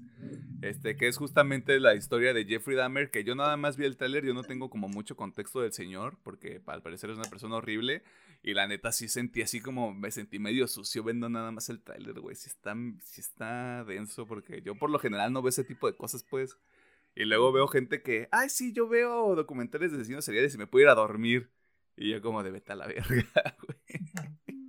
O sea, yo normalmente no veo documentales, pero por ejemplo, esta serie que recomendé hace un chingo llamado Mindhunters, donde es lo mismo, es una serie que va sobre eh, asesinos seriales, pero te lo abordan desde qué es lo que está pasando en la mente de este cabrón, o sea, vamos a descifrar todo ese pinche laberinto que tienes en la cabeza para ver por qué esas personas son así, por qué reaccionan así. o sea, es, eso a mí lo que se hace muy interesante de, todo ese pedo. Ah, entonces, bueno, no sé, o sea, de nuevo, yo digo que lo veas, güey, porque siento que es más como esta historia de Jeffrey Dahmer hace cosas horribles. Mm. Y las vas a ver. Have fun. Eh, y eso fue todo en la sección de noticias. Bueno, antes de cualquier cosa, tarde de la semana. Eh, Babylon. Bueno, a mí me llamó esa atención. Se ve como que. Que así recrearon eh, ese mundo de Hollywood en esos años. El clásico Hollywood, el Hollywood que era racista, te decía. No es cierto. Adiós. Yo me voy por Spy X Family. Por dos. Protejan a Anya a toda costa. Pero sí, Babylon también sería interesante. Babylon es de esas películas que ahí van a estar en los Oscars y aquí van a salir en enero. Para que se alcancen a ver. Eh, si usted le llamó la atención alguna de las notas, si usted está triste con lo que presentó Konami, si usted está feliz con lo que presentó Konami, eh, puede dejarlo en la sección de comentarios o en las redes sociales del programa, Facebook una partida más, Twitter arroba UPM oficial, TikTok e Instagram arroba UPM-oficial. Vámonos al tema de la semana porque esta grabación se prolongó más de lo que yo hubiera esperado.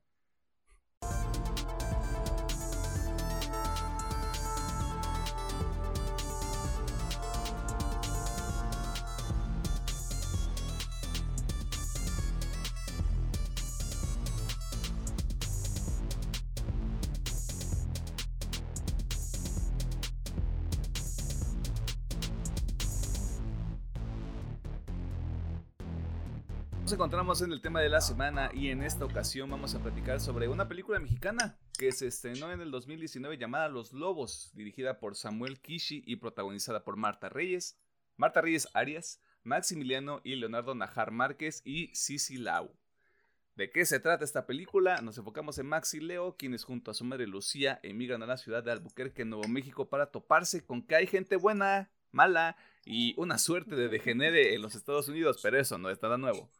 Eh, ¿Por qué estamos hablando de esta película en esta ocasión? Verá, este, nosotros tenemos un calendario donde nosotros planificamos cuáles son los temas que vamos a tratar en la semana.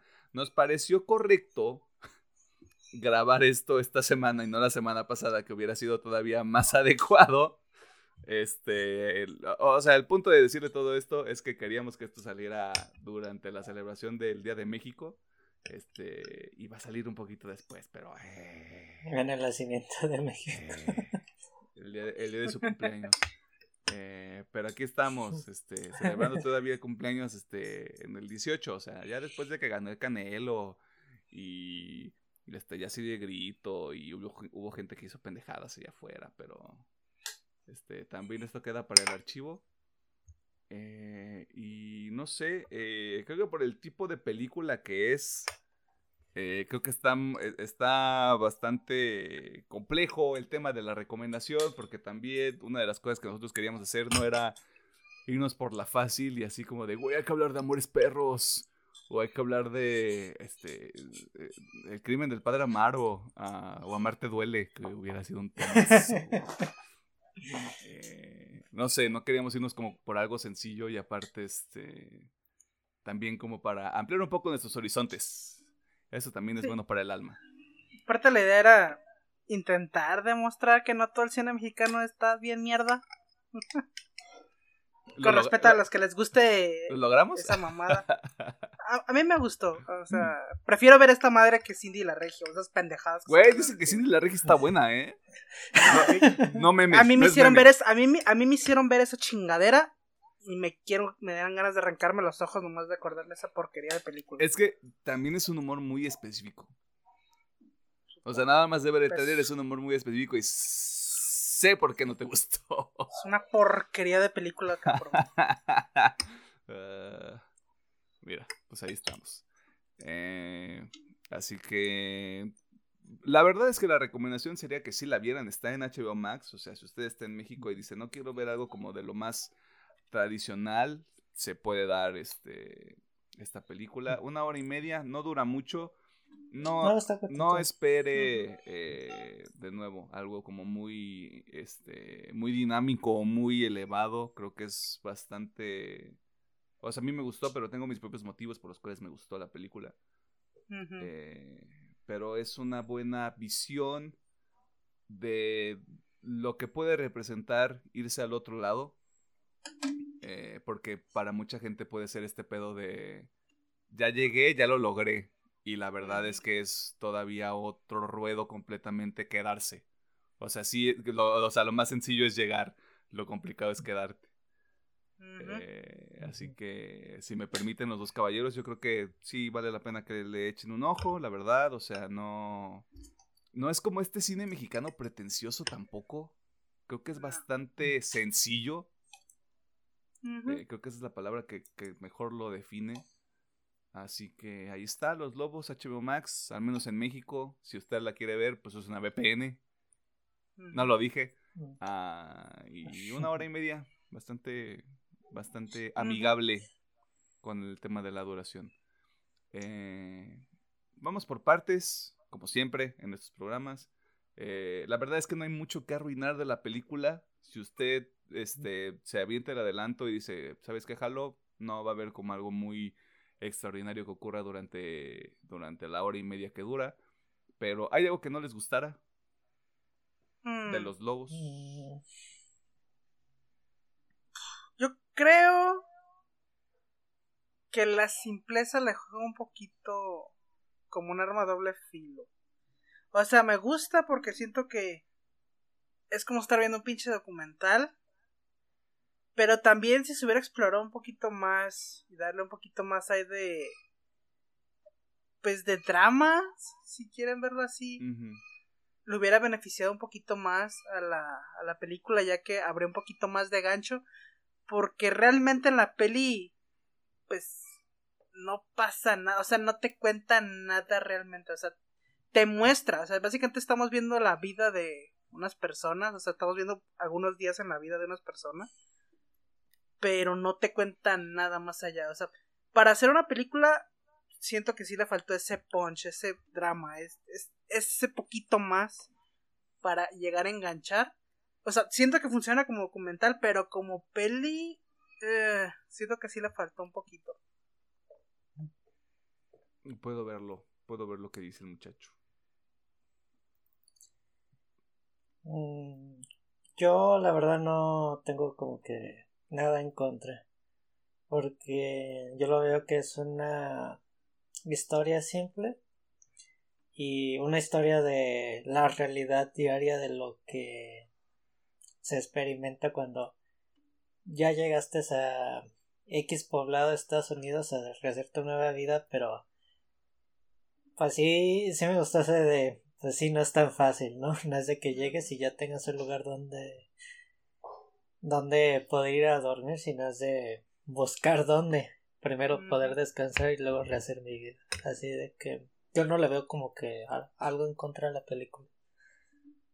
Y luego 500 dólares por un departamento todo. No mames. Pero pinches rentas están de la verga, Está de la astroverga, güey. De la astroverga, mamón. Pero bueno, ahí también, ahí también entra un debate este, bastante sociológico, güey, socioeconómico, sobre como cuando mantienes gente pobre en Estados Unidos, güey, eso también ayuda al tema de la economía, ¿no? O sea. Pues sí. De, hecho, ya entendí el meme de. Estás en Estados Unidos, pues tienes 12 roomies para pagar los sí, sí, sí, 1200 de renta, güey. No, vete al pito, güey, o sea. O sea, estás ah, en Estados Unidos y ganas en dólares, güey, pero ganas en dólares. O sea, no es como que, no es como que te, te regresas, ajá, gastas en dólares, no es como que te regresas, güey, y soy rico, güey.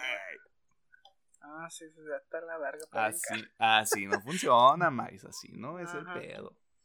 Eh, ¿Algo más que quieras mencionar, Pedro? Mm, sé que no le veo nada, un punto en contra y pues ya dijimos que sí, pero véala. Yo creo que sí, no me quiero escuchar muy pretenciosa, pero si es de estas películas que llegan al cine y pasan súper desapercibidos. Y estaba, investigué un poquito si es de que este tipo de películas en otros países si duran un rato en taquilla, si recadan buena lanita para que sigan habiendo este tipo de producciones y aquí es como que pues parecen como que películas muy fantasmas. De hecho, creo, que, este episodio se va a convertir en uno de esos donde no hablamos tanto de la película, sino como de todo lo que está alrededor. alrededor. Este, y yo justamente estaba viendo ayer un, o sea, vi la primera parte de un como documental, creo que hace Zoom F7, sobre los fondos que hay de cine en México y el tema de cómo no es redituable invertir en el cine mexicano, güey. O sea, creo que los dos fondos que hay, sé que uno es de cine y el otro tiene un nombre súper raro. Uno patrocinó, eh, eh, patrocinó es una mala palabra, pero vamos, no me, no me acuerdo ahorita de, financió. Financiaron como 280 y 370 películas y de uno solo cuatro fueron exitosas y les dieron retorno de inversión y del otro cinco. O sea, invertir en cine mexicano es aventar tu dinero un poquito a la basura. Pero mira, voy a jugar un poquito ahí. Yo creo que es igual culpa de los de los cineastas que hacen películas. Porque el Chile, al menos desde mi punto de vista, ¿no? Eh, el cine mexicano se ha contaminado mucho y tiene muy mala fama actualmente. Porque al Chile, me van a disculpar, pueden ser películas muy divertidas, no se los voy a negar. Pero esas porquerías que salen cada mes, cada seis meses, no sé, no llevo la cuenta. Pero que la cine de la regia, que nosotros los, ¿sabe qué vergas? Esas pinches películas que sí tienen éxito, güey, al chile son una porquería tan grande. Que sí, obviamente yo sé por qué las hacen, es las que sí regresan dinero. y pues ni pedo. Pero si se diera más promoción a este tipo de películas, siento que la gente que, como yo, que ya está cansada de ese cine mierdero, la iría a ver, güey, con mucho gusto, porque también eso es algo que pasa, no tienen suficiente eh, publicidad, güey. Yo no sabía que esta madre existía si no hubiera visto un pinche TikTok diciendo que había películas chidas, güey. es como, ah, mira, vamos a verla, porque si está chida, pues vamos a darle la oportunidad. Correcto. Pero pues no, o sea, yo jamás vi un, por ejemplo, un promocional. Un promocional. De que, ah, mira, ve a ver esta película. O un pinche tráiler, no sé, porque a veces como spamean tráiler. Ya haces en YouTube, en fin, lo que quieras. Jamás, Así que obviamente, digo, también entiendo el por qué la publicidad cuesta. O sea, a lo mejor no se pueden dar el lujo de pagar tanto en publicidad. Claro. Pero bueno, sigue siendo este mismo problema, ¿no? Sí, yo creo que también tendría. Este tipo de películas más bien tendría que pasar de en boca en boca, como recomendación para que no pasen tan desapercibidas. Digo, yo entiendo desde que. Digo, a mí, digamos, yo sé que las cinetecas de nuestra ciudad también ponen altas producciones, pero hay mínimo sin que te enteras de, ah, existe esta película. O si acaso nomás les hacen publicidad cuando es el festival de Guadalajara y el de Morelia. Creo que son los dos más importantes de aquí. De, ahí es cuando a veces dices, mira, esta película está buena. Y ahí apenas se le da el, pues un poquito de publicidad.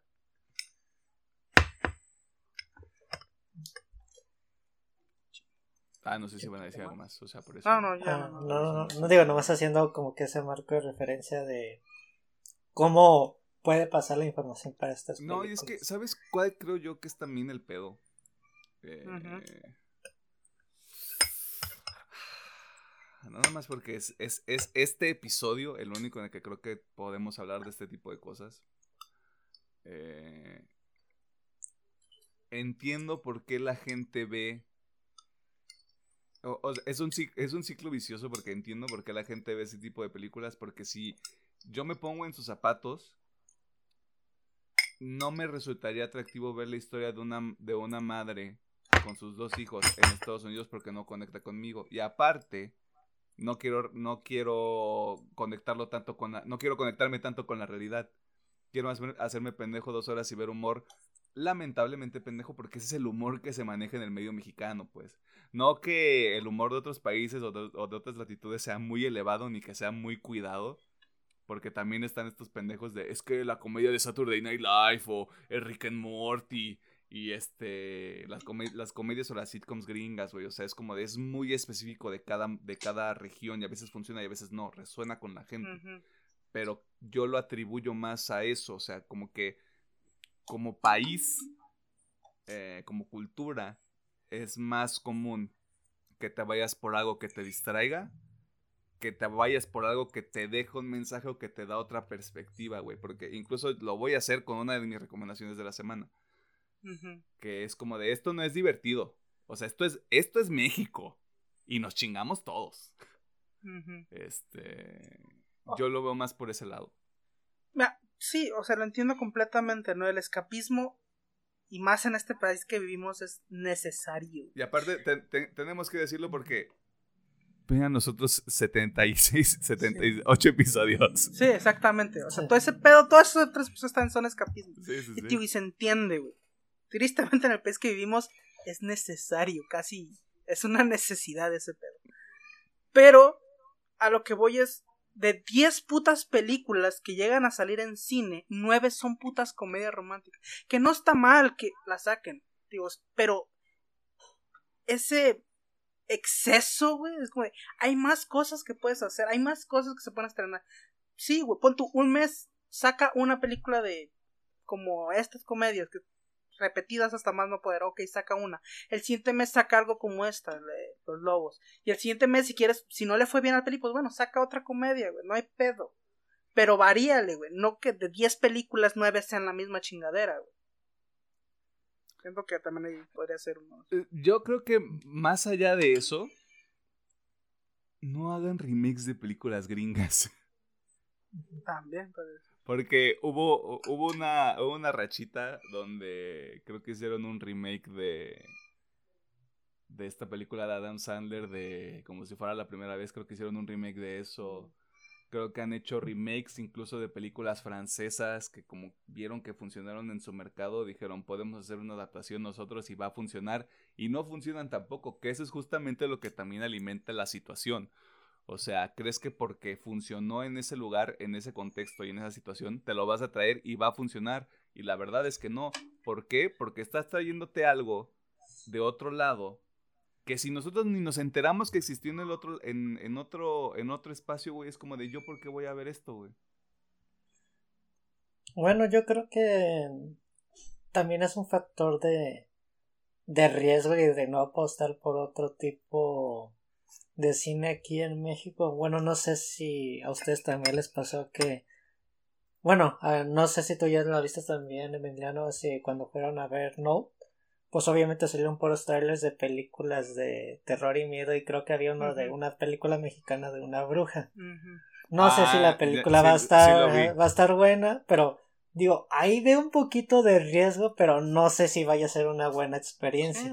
Pero mínimo ya hay algo, ¿no? Algo que está intentando de ser un cine mexicano diferente. Por lo menos la película se ve seria y le doy el beneficio de la duda. Y bueno, ya nomás para terminar, ya centrarnos en esta peli. De hecho, sí. Este, yo también siento que es falta, falta de huevos al chile, falta de huevos. Y falta de compromiso tanto de los directores, actores, lo que quieras. Porque puedes hacer una comedia, puedes hacer una adaptación de una película de Japón o de Francia, de lo que quieras. Pero si la haces con cariño y la haces adaptándola aquí yo creo que funciona, porque como dice Emiliano, ya funciona ya. Simplemente hay que adaptarla acá y hacerla bien. Y siento que eso es lo que le falla a todas estas producciones que sí tienen éxito, es que son hechas con las pinches patas. este, así que, pues no sé, este.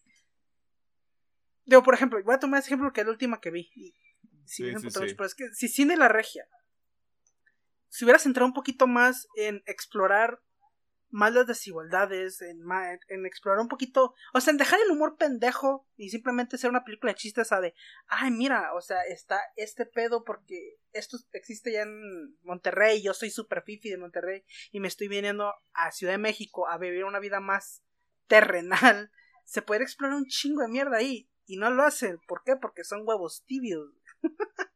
este, y tío, no digo que tenga que hacer toda la película, pero ah, mira, unos 15 minutitos de, ay, mira, profundidad. Mínimo, estamos haciendo las cosas bien.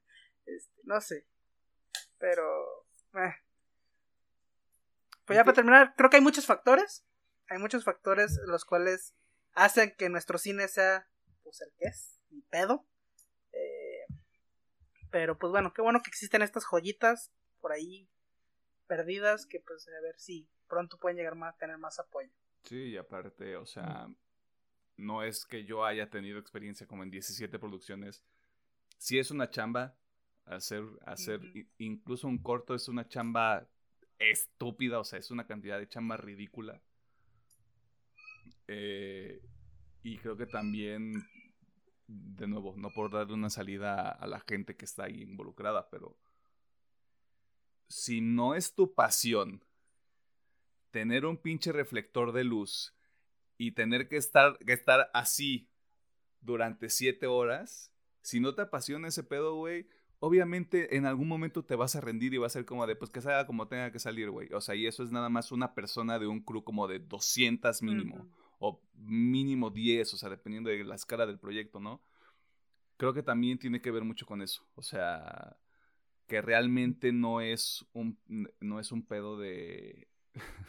Vamos a hacerlo por el amor al arte o este vamos a hacerlo nada más para ver este para intentar hacer algo diferente como dice como dice Alejandro. O sea es un pedo de el hecho de, de, verlo como un negocio y no realmente como el medio que es. O sea no me imagino yo por ejemplo y perdón por traer este esta película otra vez a colación no me imagino a Alex Garland diciendo voy a hacer ex máquina por el dinero porque ex, ex máquina es un cine joder, esto es cine. es una historia compleja que analiza un tema tal vez sí muy de nicho, pero que justamente eso fue lo que hizo. Voy a encontrar este nicho, voy a contar esta historia y tal vez haya gente a la que le gusta.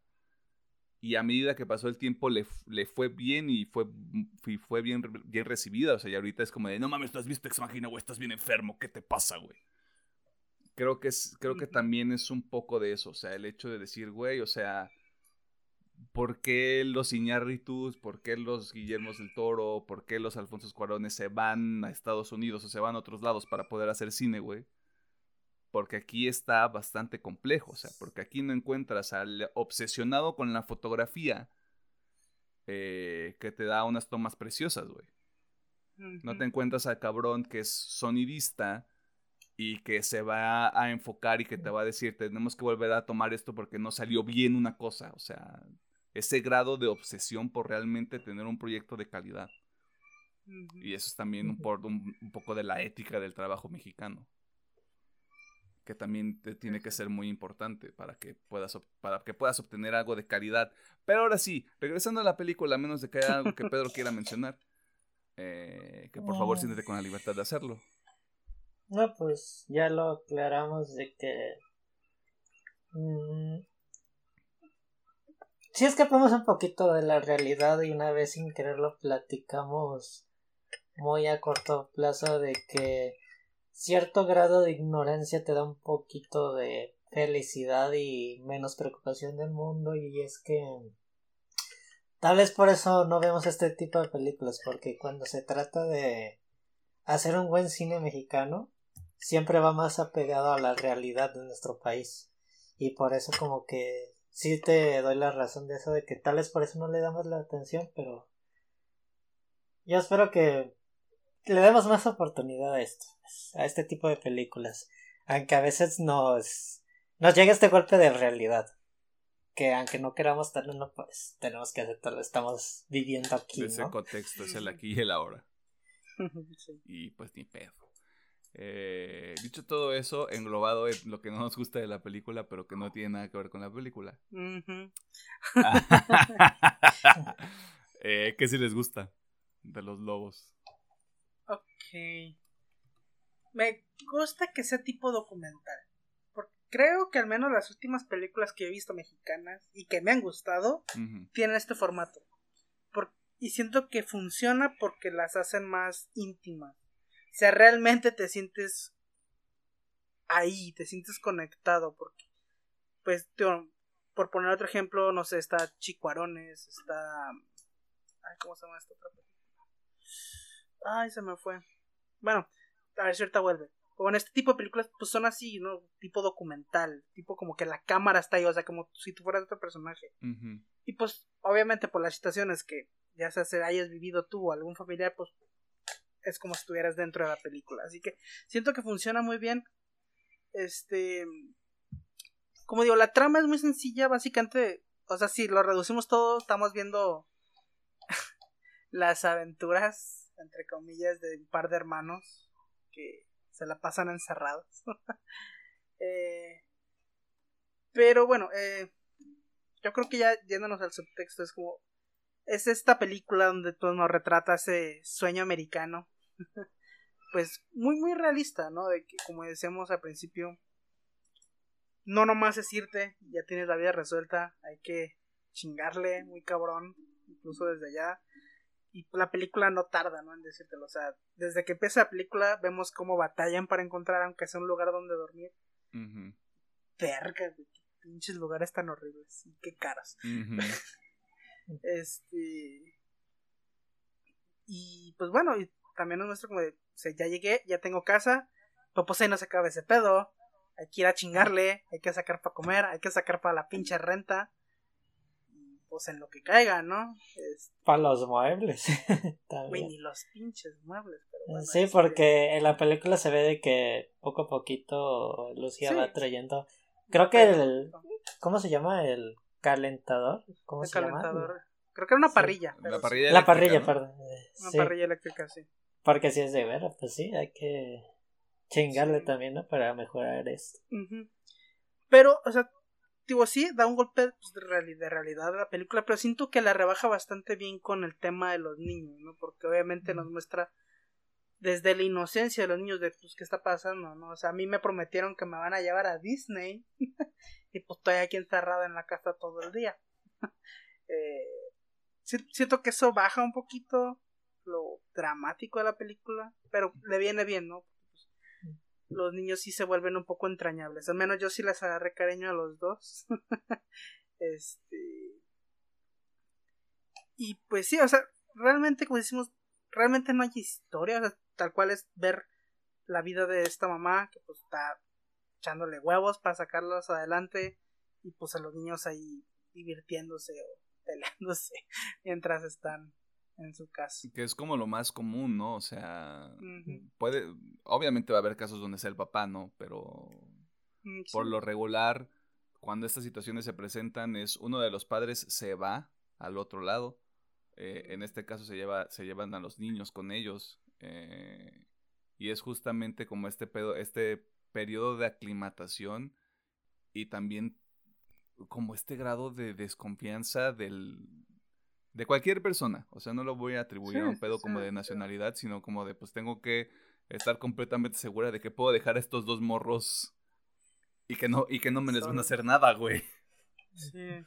Digo, se ve bien de mala muerte ese pinche lugar, pero mira. Este, mira, ahí hay, cholos y venden drogas. Sí, pero al menos los chinitos eran buen pedo.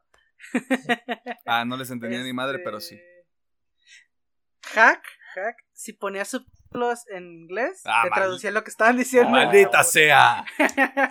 y sí lo había pensado, güey, pero dije, nada, me voy a distraer bien recio. Sí. Yo, yo nomás las activaba para ver qué chingos están diciendo los chinitos.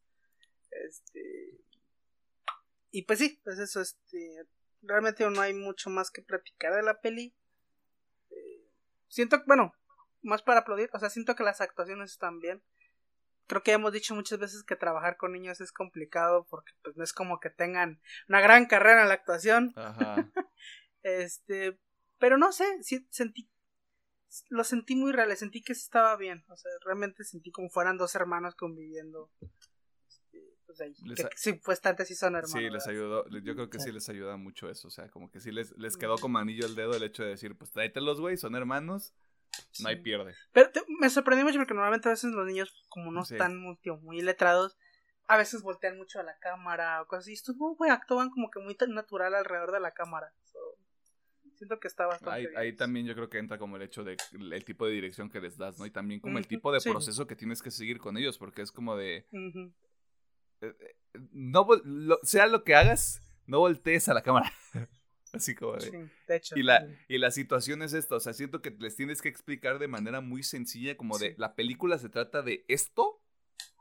Cuando veas que la señora que interpreta a tu mamá se enoja, no está enojada contigo.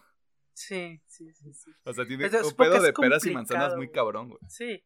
Pues por eso se supone que es muy complicado trabajar con ellos, pero bueno, siento que está bien, lo hicieron bastante bien. Y bueno, ya nomás para recalcar y terminar con mi punto. Me gusta el final de la película porque igual es algo muy realista. porque si es como de. Pues yo sé que no es Disney, pero es lo mejor que les puedo ofrecer ahorita. Y es como, pues a huevo, no le hace. Estamos bien contentos de aquí. Me gustó mucho ese final, la verdad. se me hizo muy de, ay, qué bonito. Que es, que es justamente algo que yo creo que resuena con las dos, con las dos partes que están representadas ahí, con, los papás, mamás y los hijos e hijas. Porque lo platicábamos, creo que el viernes, como de cómo nos conformábamos con tan poco cuando éramos más pequeños. O sea, cómo, cómo es como... me compraron el álbum del mundial y me compraron cinco sobres. Yo estoy mamado, güey. O sea, estoy así que me, me puedo morir ahorita y me muero feliz. Pues obviamente no esperamos que pase, pero también está el otro lado porque eh, ya sea por el tipo de contenidos que se han empezado a generar este, en el internet de los últimos años y cómo hay como un, poco como un nicho para todos. Hay como este pedo de es que los papás siempre se esfuerzan por darles lo mejor a los hijos y que no tengan la misma infancia que ellos tuvieron y no sé qué. Y es como de, pues sí, o sea, empatizas de los dos lados, o sea, porque tuviste la experiencia de ser un niño. Este, yo no soy papá, ese es Diosito. Eh, pero sí, o sea, sí también entiendes esa parte, ¿no? Como de, o sea, sé que no te puedo llevar a Disney, Y lo que está en mis posibilidades es llevarte a Kiddyland, o no me acuerdo cómo se llama este lugar. Creo que sea Kiddyland. sí. Eh, pero pues los niños mamados, güey, o sea, encantados, o sea. Sí. Sí, exacto. Sí. Sí, sí, sí. Porque, pues, Pues creo que eso sería todo por mi parte. ok. Digo, de las poquitas cosas que sí me gustaría que a explorar un poquito más es la razón de la por qué se va. Bueno, dan a entender como que huye Sí. y por eso no quiere regresarse. Yo entendí que fue porque el señor se fue por el foco. Sí, o sea, yo entendí que el- su esposo se murió por pinche foco y que aparte pues tenía esta relación pues no muy sana con el papá ya que tenía Alzheimer Ujú. y pues se las, las Ya no tengo ataduras. Nada, Sí, es nada me que- liga a este lugar. por eso se deciden irse, pues. Pero sí, sí me gusta un poquito más de, de contexto de, de eso. Pero sí, yo creo que pues, es lo que me gusta. La verdad, me gusta porque al menos es algo diferente. Es algo que se están esforzando por contarte algo que no es lo mismo de. No es Cindy la regia, dice Alejandro. Sí, Y, y él agradece. le agradezco exactamente. Este, Pedro, ¿qué onda? Mm, Sí estoy en esta hilo de que también en un momento sí parece documental. Más que nada cuando pasan pues toda la gente que se encuentran en el camino antes de establecerse para poder vivir y como la película lo entiendo que está muy rebajada para como los niños son los personajes principales pero es como que algo como que muy tierno, ¿no? Para que tengas un apego. Y así es de que no, pues la mamá los tiene que dejar y creo que por obvias razones todavía no los puede meter a la escuela porque si no sería un pedo legal y de la regreso. Y siento que está muy bien aterrizada. Por, además de que, no sé, creo que la señora Chan, MVP de la película con los niños, cuando no estaba la mamá, se me hizo como que... Digo, también en un momento me hubiera gustado un poquito más de contexto de la señora Chan, porque en un momento la, nomás tenemos una escena cuando se va a fumar un cigarro de que tuvo un cuadro de, de ansiedad, también la señora, y, y es de que... Pues sí estaría bien porque a la señora le interesan a los niños, les llevó que un postrecito y de hecho me gusta mucho antes de que se vayan al parque cuando llega y el niño más pequeño sí es Leo Sí.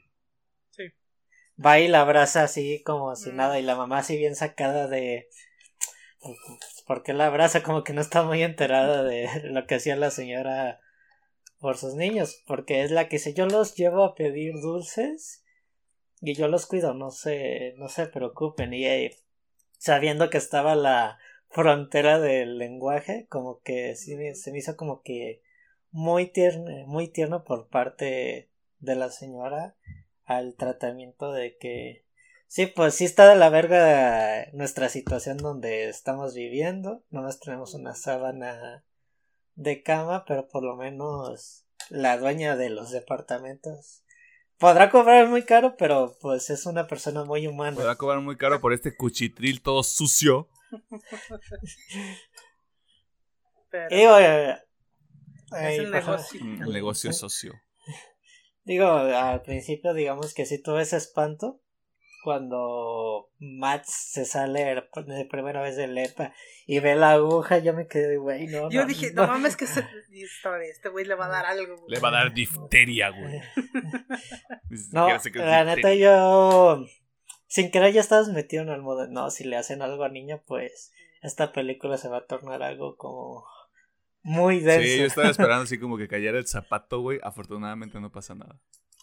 Ajá, pues. Y de igual manera, sí es de que. La. Sí se ve como que.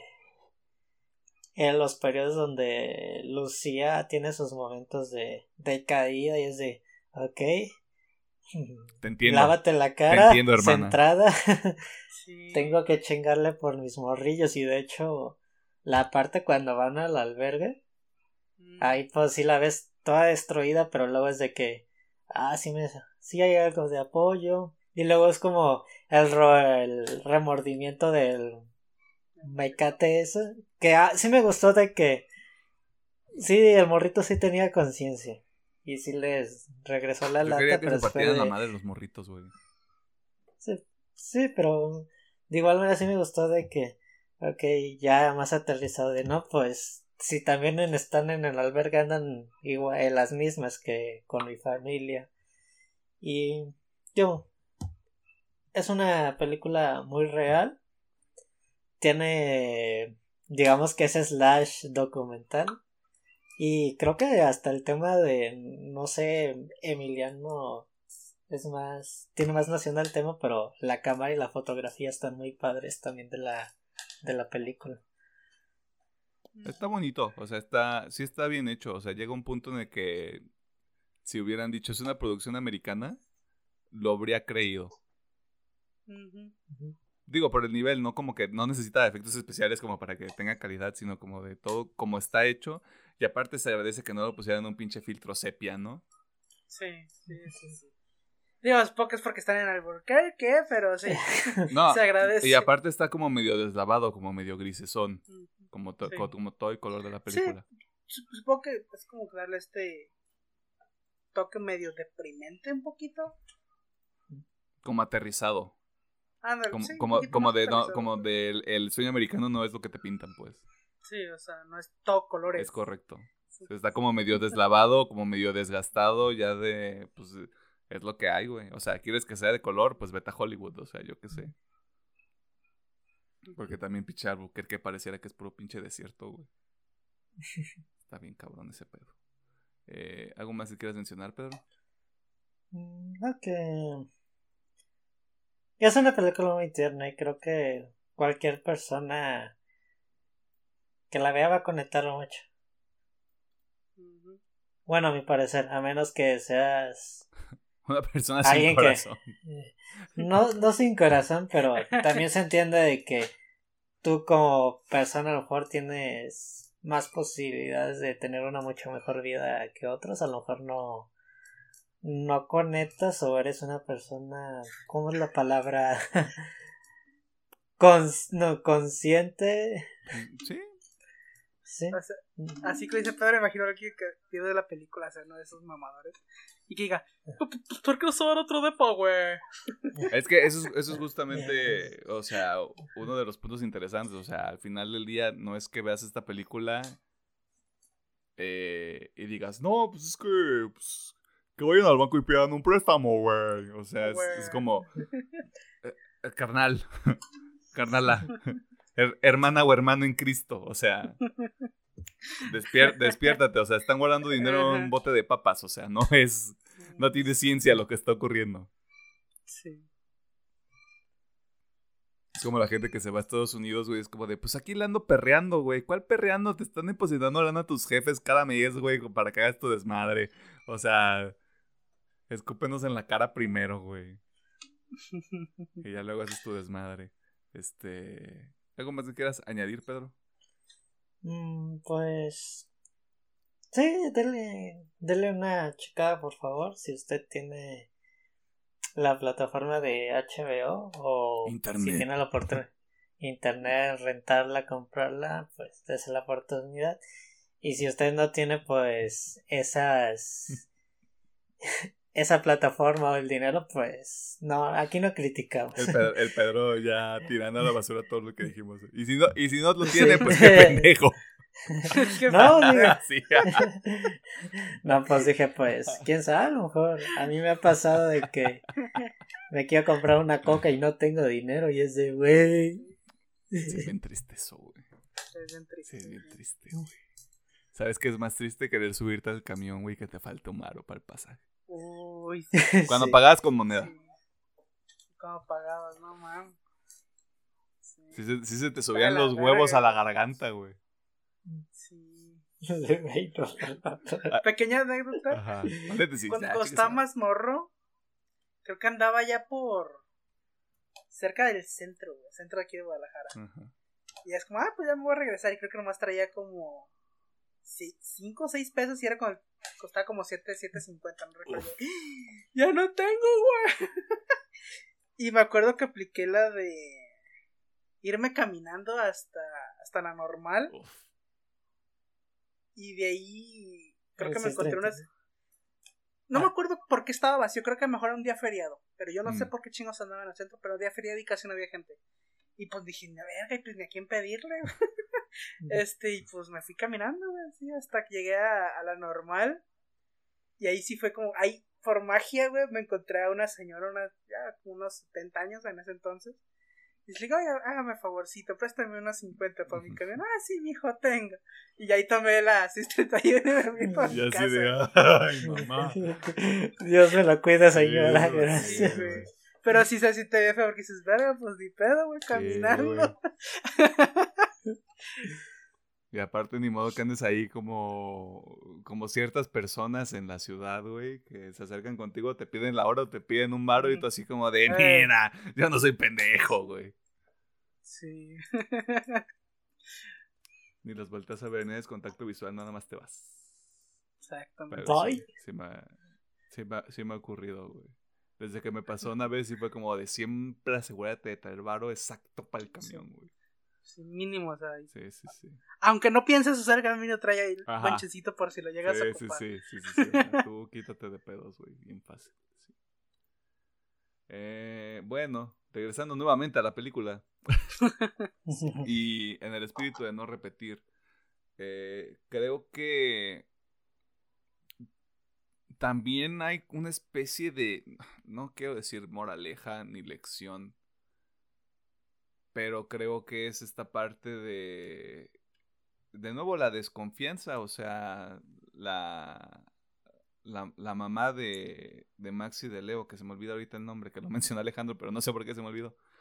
Este, Lucía. De Lucía, que es como este pedo de, es que si se salen les puede pasar algo, o si interactúan con alguien les puede pasar cualquier cosa, que se entiende por qué tendrías ese grado de miedo si tomas en cuenta el contexto del que viene ella. Eh, pero también es justamente lo que me gusta de la película, que justo lo demuestran con la señora Chang y como con todo este pedo del Halloween, como de... Será un lugar imperfecto, serán departamentos muy culeros y dejados muy sucios por las personas que los rentan, pero son una comunidad, quieras o no. O sea, desde eso de que la señora Chang los cuida, eh, de nuevo todo este pedo como del Halloween que muestra que sí son así como de, pues güey, somos gente igual que ustedes, o sea, estamos tratando de hacerlo más con lo menos. Y pues también que, les, devuelven el dinero, pues, o sea, es como de, pues güey, todos estamos en el mismo barco, o sea, todos venimos del mismo lado y queremos lo mismo. Sí. Te iba a decir el tema de el señor vestido de Elvis. Yo no me esperaba esa escena. Ya sé, ah, qué, qué agradable sujeto con, con los niños. Sí, pues, como dices, simplemente es dar el contexto de que, o sea, tal vez tú la estás pasando duro, pero pues todos ahí están igual. Ajá.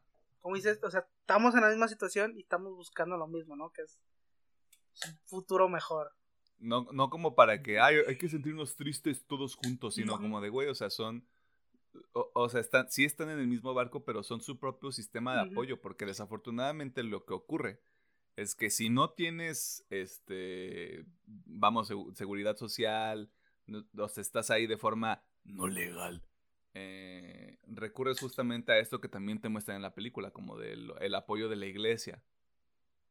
Eh, los bancos de alimentos, el alojamiento, todo ese tipo de cosas como para, güey, pues es, que hay que sobrevivir, o sea... O sea, no estamos, no estamos aquí de vacaciones, o sea, qué chido que los pueda llevar a Disney eventualmente, güey, pero ahorita no va a ser. Porque primero necesitamos camas para ustedes. Deja tus salas, necesitamos camas. Cama, o sea. Cama. Again, comida y ahora sí después cama. Sí, sí, sí, ya luego todo lo demás, güey, o sea. Ya, sí, después va a entrar todo. Esta película salió en, 2000, en 2019, güey, o sea, que, les, que se puedan robar el wifi de algún lado, güey, y así lecciones en YouTube, chingue su madre. En, 144 píxeles. Creo que eso está está padre porque siento que la película sí es como de mucho madrazo. Como de tu departamento está culero, tienes que encontrar un trabajo, tienes que encontrar otro trabajo, tienes que criar a los niños, los niños te vuelven loca, te está llevando la chingada porque tienes dos trabajos. Eh, como que todo se, como que todo se junta. Y creo que es también como la parte positiva no por decirle a la gente como de, ven, tener hijos está bien padre, sino como de, güey, o sea, también la inocencia que tienen y el hecho de que cualquier tontería que hagan como que nivela todo, pues, y también hay un grado de conciencia que se va desarrollando a, medida que pasa el tiempo. Este, cuando Leo rompe el cassette del abuelo, por ejemplo, que le dice este, este, mamá, al abuelito, ¿no? Y es como de, o sea, desde la perspectiva de Leo sí es como de, ay, cosita, pero desde la perspectiva de Lucía es como de, te mamaste, morro. pero, pero no lo sabes y no hay, no hay como la manera de que la mamá le diga, no, pues te pasaste de verga, morro, arréglalo, o sea. Sí, o sea, nosotros como espectadores entendemos que es un golpe duro para ella porque es el único recuerdo a lo mejor que tiene de su padre. Y pues obviamente el perderlo duele. Pero pues tampoco te puedes quitar con el niño. Y más cuando se pues dice, ay, mira, maté a mi abuelito, ¿no? Perdón. como que toman la responsabilidad de, o sea, por eso es como de, ay, ¿por qué son así? Eh, o también que se da cuenta justamente como de este pedo de la ayuda con los dibujos que están haciendo. O sea, no, o sea, no es como que es súper elevado ni de súper conciencia la película, sino como de son circunstancias que pasan. Pero de nuevo, porque está esta visión de los niños como para aportar algo en algún sentido. Eh, y aparte la animación de los dibujos a mí se me hizo como... Verga, porque así, porque así tú lo imaginas cuando eres niño, güey, como de, pues sí, güey, estoy dibujando esto y en mi mente sí está pasando. Y sí se mueven, y se agarran a madrazos. Eh, creo, creo que eso también se logra, se logra bastante bien, güey. Eh, y justamente un tema que tocaban ahorita, que es justamente la gente que está enamorada con Estados Unidos, independientemente de dónde sean que sí es algo que tienen que tomar en cuenta. Si de por sí en sus contextos actuales está cabrón decir, este, voy a, voy a vivir sole y voy a tener hijes, a eso súmale un cambio de cultura, güey. O sea, es como de papacito, papacita, agarren el pedo. O sea, no son, no son enchiladas. Y justamente lo que decían de, imagínate un cabrón de Monterrey este, de, pero ¿por qué no, por qué no, este, por qué no piden ayuda luego, luego, güey? O ¿por qué no, por qué no tienen internet, güey? Es justamente por eso que tú tienes que ver esta película, como para que entiendas realmente que tu contexto no es el contexto de todos, güey. O sea, que no porque llegaste al otro lado, güey, ya, ya la libraste. No, o sea, es otro pedo completamente distinto. De estar ahí. Por un momento dije, él sí se van a regresar, güey. Va a estar bien culero este pedo. Pero pues por lo menos donde se queda la continuidad de la película siguen allá. Ajá, sí, sí. Así que máximo respeto. No sé si hay algo más que quieran mencionar.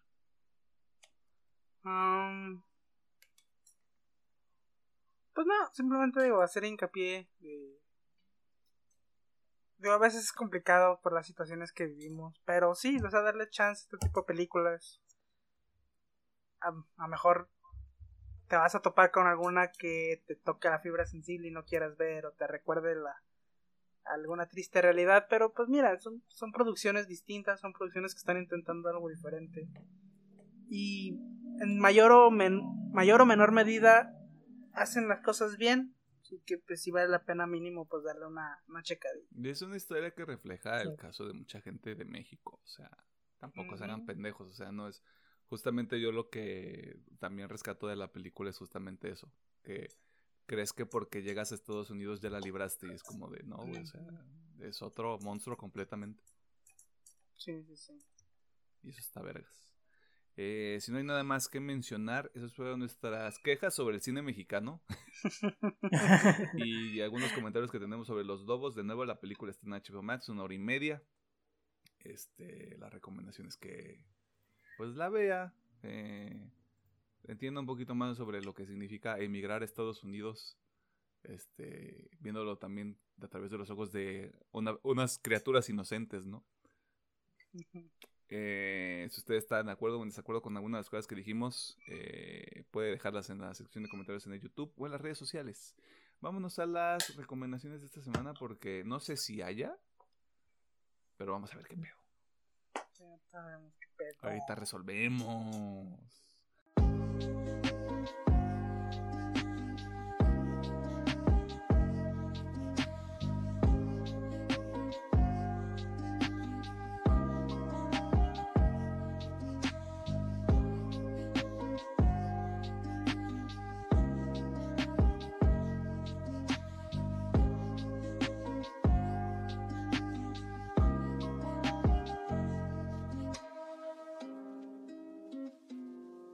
Nos encontramos en la sección de recomendaciones que también funciona como el cierre de este programa, donde nosotros hacemos cinco cosas. Usted ya sabe cuáles son las primeras tres. Puede escuchar cualquiera de los otros episodios para descubrir de, cuáles, de qué se tratan.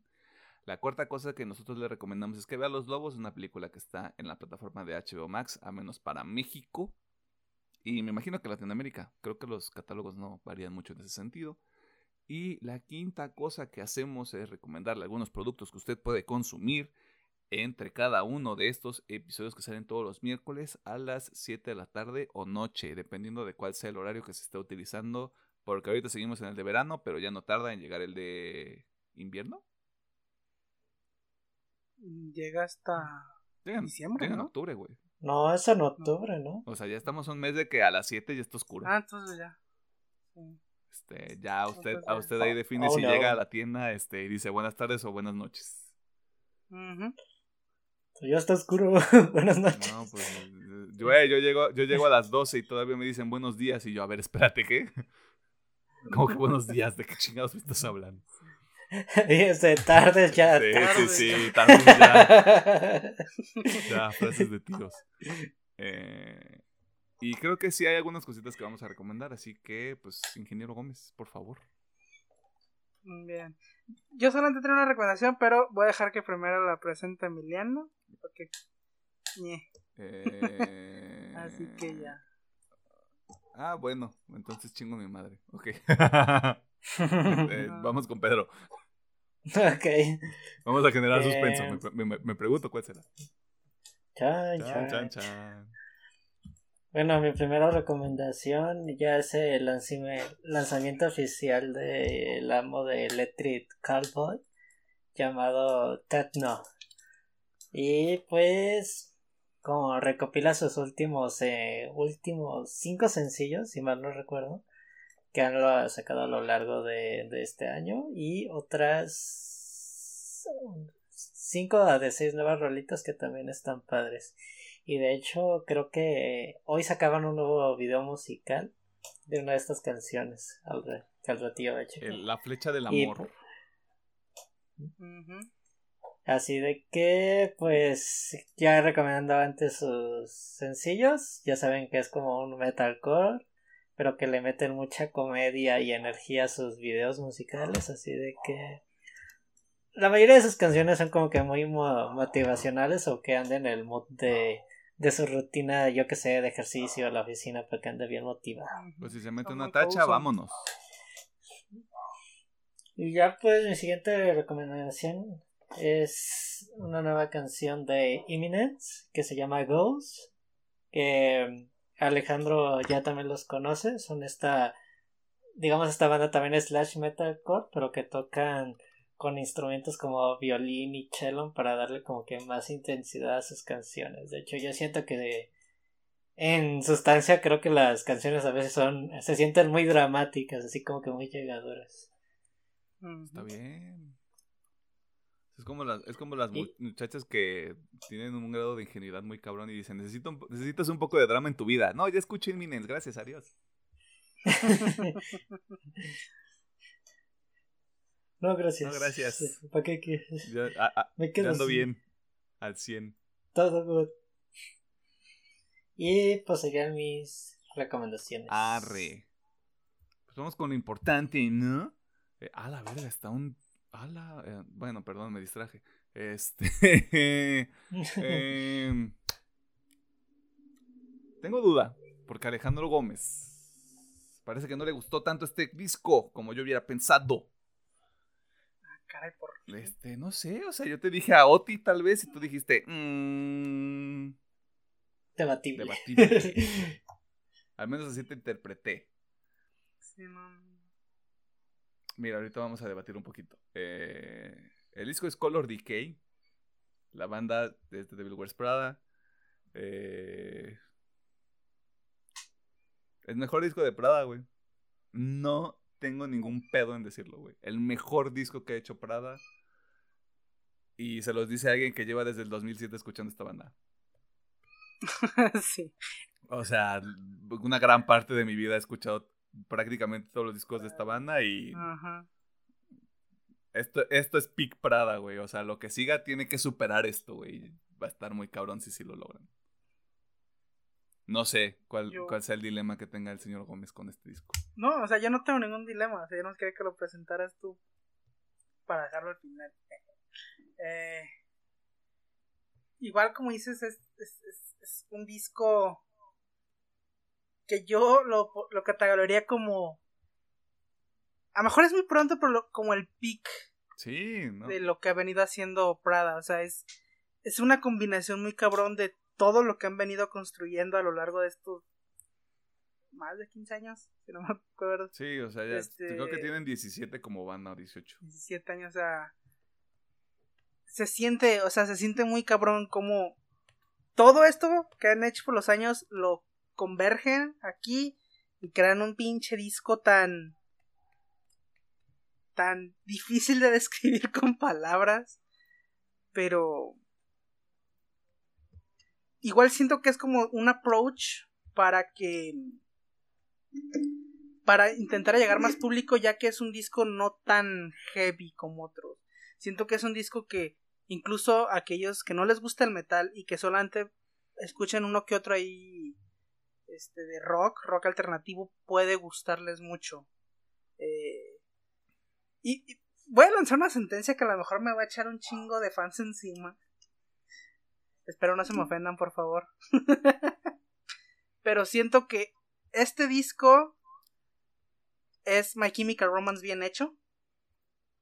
Porque es emo muy cabrón. Sí, sí, sí. Es emo muy cabrón. Ese es- este disco es como de querían emo, perros. Ahí les va música emo. No, es, así como de. Somos, somos varias personas, este, como en nuestros 30 casi 40 Ajá. ¿Qué les parece hacemos un disco emo? Sí. Pero me gusta también porque se siente muy maduro. Es un emo, pero muy maduro. Porque sí es como de. La cosa está a la verga. Pero aún así te voy a dar una palmadita en la espalda y decir todo va a estar bien. güey. Eh, Y es como. Se siente muy wholesome todo ese pedo. Eh, sí, o sea, tal cual no tengo dudas de lo que dice Milano. Es el mejor disco del año. Apurándome a mejor hasta de los últimos años. este.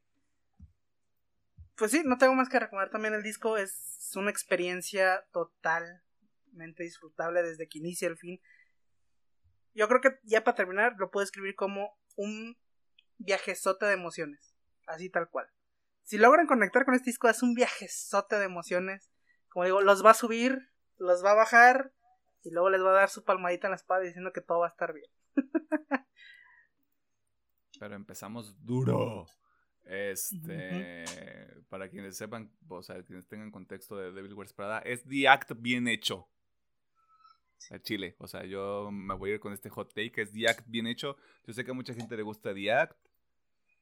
Ese mixing a mí me destruye muchas veces. A pesar de que tiene The- Thread, que es una de mis canciones favoritas de Prada de todos los tiempos. Eh, De, de hecho, es- eso me olvidó. Muchas veces yo me pongo aquí a decir, "Ah, es que el mix no está tan chido. O nunca me he puesto a decir, este mix está bien verga. Ah, no. la, la producción de este pinche disco. Si, si llegan a convencerse de algo de lo que dijimos aquí de este disco, de Color Decay, háganse un favor. Si tiene una buena barra de sonido, escúchenlo ahí. Si no, escúchenlo con audífonos, por favor. La producción de este disco está en otro perro nivel. Está muy cabrón la producción. Y. Y realmente Ajá. vale la pena, pues ya se hace un buen sistema de sonido audífonos para apreciar todos esos toquecitos que tiene la producción. Está- Está, chef. Está bien padre. Si usted escuchó Misery Made Me de Silverstein, el productor es el mismo, es Sam Guayana. Este. Y ese cabrón le. Se aventó un trabajo cabroncísimo en este disco, güey. sí, sí. Está, está muy chingón, la neta. Eh, y pues yo ya pedí mi vinil y yo ya soy muy feliz. Ya nada más que me llega como en octubre. Mm, Bien padre todo. Este, highlights del disco ya nada más para seguir con esta mamación horrible. Ay, Eh, fuck. si, yo tuviera, si yo tuviera que elegir una canción, pero porque esta, esta canción eh, lo puse en mi historia de Instagram, esta canción me define. Ajá. No sé, está muy difícil. Porque está, o sea, yo creo que ahorita está, está como dark, está como industrialona, está. Uff. no sé, o sea, Trap me gusta muchísimo. Fue de esas canciones que dije, no mames, Prada, ¿qué estás haciendo? Me encanta. Eh, Espérate. Cáncer, no mames. O sea, creo que es de las canciones que casi estuvo a nada de romperme y hacerme llorar muy cabrón. Y aparte es con el que hacía repinche álbum, así que se maman. Eh, ¿Cómo se llama? Broken. Siento que este me gusta también muchísimo Broken. No, no sé, 25 también llega muy cabrón, no sé, es muy difícil. Ahorita creo que te podría decir todas. Todo. Todo el disco. Pero yo creo que, digo, sin mencionar lo que ya habíamos recomendado antes, yo creo que sí me voy con Broken, Cancer, Trip, o sea, Trapped y 25. Casi todo el puto disco. Ajá. O sea, 8 tracks de 12, güey. Te mamas tú también. Yo por eso dije sí, o Hallucinate. sea, Y ahí está el pick. Así que está Color Decay de Devil Wears Prada. Yo tenía, yo tengo una recomendación final que solo me voy a atrever a hacerla por la temática de este episodio. Les decíamos que a veces es importante reconocer eh, la realidad de nuestro país, así que yo me voy a aventar y les voy a decir, chequen el documental de Netflix que se llama Las tres muertes de Marisol Escobedo. No me voy a meter en un tema de eh, política, ni de corrección, ni de quién está bien y de quién está mal. Si usted no termina de entender por qué el tema de las violencias de las mujeres hacia las mujeres es importante, está este precedente desde el 2008. Y yo sé que lleva muchísimo más tiempo, pero esto es un tema que ha estado vigente desde hace 14 años. Si usted quiere entender apenas un lado o una arista de cuál es esa situación que se vive en México, no les va a educar, no les va a educar ni les va a llevar de la mano, sino que es un caso tal cual y habla de una mujer activista también que desafortunadamente pues ya no se encuentra en este plano de existencia con nosotros por obvios motivos que se explican en el documental. Eh, pero yo lo quiero dejar ahí en la mesa porque incluso fue creo que una de las primeras veces que yo me di cuenta de que ya había un tema de desensibilización con la violencia en México. Porque yo recuerdo perfectamente cuando se hizo la cobertura de partes de la cobertura de este caso en específico. Y si era como de... Bueno, y esa fue la cobertura sobre Marisol Escobedo. Y ahora vamos a pasar a los deportes. Y era como de... Uf, o sea, en retrospectiva, o sea, con un poquito más de conciencia, sí era como, güey, o sea... Siempre estuvo este pedo, nada más no nos dimos cuenta y lo dejamos pasar, o sea... Sin decir, sin ser preachy, ni tomen un lado, ni vuélvanse aliades, ni nada de esto. O sea, si se quieren informar, hay recursos, hay opciones. Sé que es un documental y que no, para mucha gente tal vez no tenga como mucho valor, pero es un primer paso, como todo. Así que ahí se los dejo, está en. Netflix, dura dos horitas más o menos. Este, si hay un día en el que usted diga, yo quiero ver algo realista, ahí está. Y si no, pues puede ver Los Lobos en HBO Max. Eh, y eso es todo. ¿Algo más que quiera mencionar? Mm, No es recomendación, pero estoy viendo aquí en Twitter que parece que se filtró GTA 6, algún videito por ahí. así que, pues, poco ya lo vieron. Digo, cuando salga esta madre, poco ya lo vieron. Así que, coméntanos, ¿qué tal les parece el GTA 6? ¿O no? mm. Eh, yo te diría que es algo muy temprano de su, rato desarrollo. GTA 6, 2023. ¿What? Sí, que ya- Ah, pero qué que- contra que se les fi- Y es que, vi que que hay- 90 videos o algo así, sí. ridículo. Sí, porque sé que sí hubo una filtración grande ahí de ese pedo, pero bueno. Este... y pues, es todo. Se, le filtra, se les filtró ese pedorrón. Este. Pues, ingeniero, por favor. Muchas gracias por vernos, por escucharnos y por todas sus interacciones. Se les agradece bastante. Eh, igual se les regrese todavía más el haber llegado a los 100. Como decimos, nomás era para el talk. Ya, mija, está todo chido. Ya. Sea, así como Color Decay es el pick de Prada, este es nuestro pick. Ajá. Este es el pic ya, de aquí para abajo. De aquí para abajo. Este. Pero bueno, muchísimas gracias, se les agradezco bastante. Eh, y bueno, pues que tengan una bonita semana. Ya pasó puente, creo que ya se vuelve la normalidad hasta octubre. Sí, Sí. supongo. No, en noviembre creo que hay otro. O sería el puente de, de la revolución. El segundo cumpleaños, el bautizo de México. El bautizo de México. o la Este. confirmación, como lo quieran ver. Ajá. Pero bueno, entonces, que tenga una buena semana. Ya se estudia, si trabaja o si no hace nada. Nosotros nos vamos y regresamos la siguiente semana con un nuevo episodio. Este, de, la- de las próximas semanas, usted que va a poder escuchar, pues ya podemos aventar algunos nombres, ¿no? O sea, ya vamos a empezar con la trilogía del Señor de los Anillos. Si usted no está viendo la edición en video de este, de este episodio, usted puede ver un, un grado de sufrimiento en mí. Hubiera sido al cine. Me hubiera ido al padre. cine, pero pues qué te digo, Yes. hombre. Eh, obviamente vienen los Anillos de Poder, obviamente viene House of Dragon, eh, She-Hulk, vamos a cerrar ahí con otro anime eh, para lo que viene siendo el final de año. Y el último episodio que grabamos realmente, o sea, de acuerdo a cómo van sucediendo las cosas, va a ser los Game Awards de este año, otra vez. Eh, a partir de eso nosotros nos vamos a dar un descanso porque no se pasen de verga. Queremos descansar y vamos a estar regresando por ahí de la primera semana de enero con una película que sale en diciembre porque pues, ¿qué les decimos? O sea, no queremos grabar en diciembre. Exacto. Este, es temporada de hueva. O sea, vamos a aprovechar ese, ese pedo como para descansar porque también tenemos varios episodios extras en camino que ya tienen fecha, simplemente es cuestión de sentarnos a grabar ese pedo, así que estar pendiente. Van a estar en audio y van a estar en video, o sea, para que nadie se ofusque. Chido. Y síganos en TikTok. ¿Por qué? Síganos en Porque estos son los chavos. Sí. Kawaii Disney. Disney.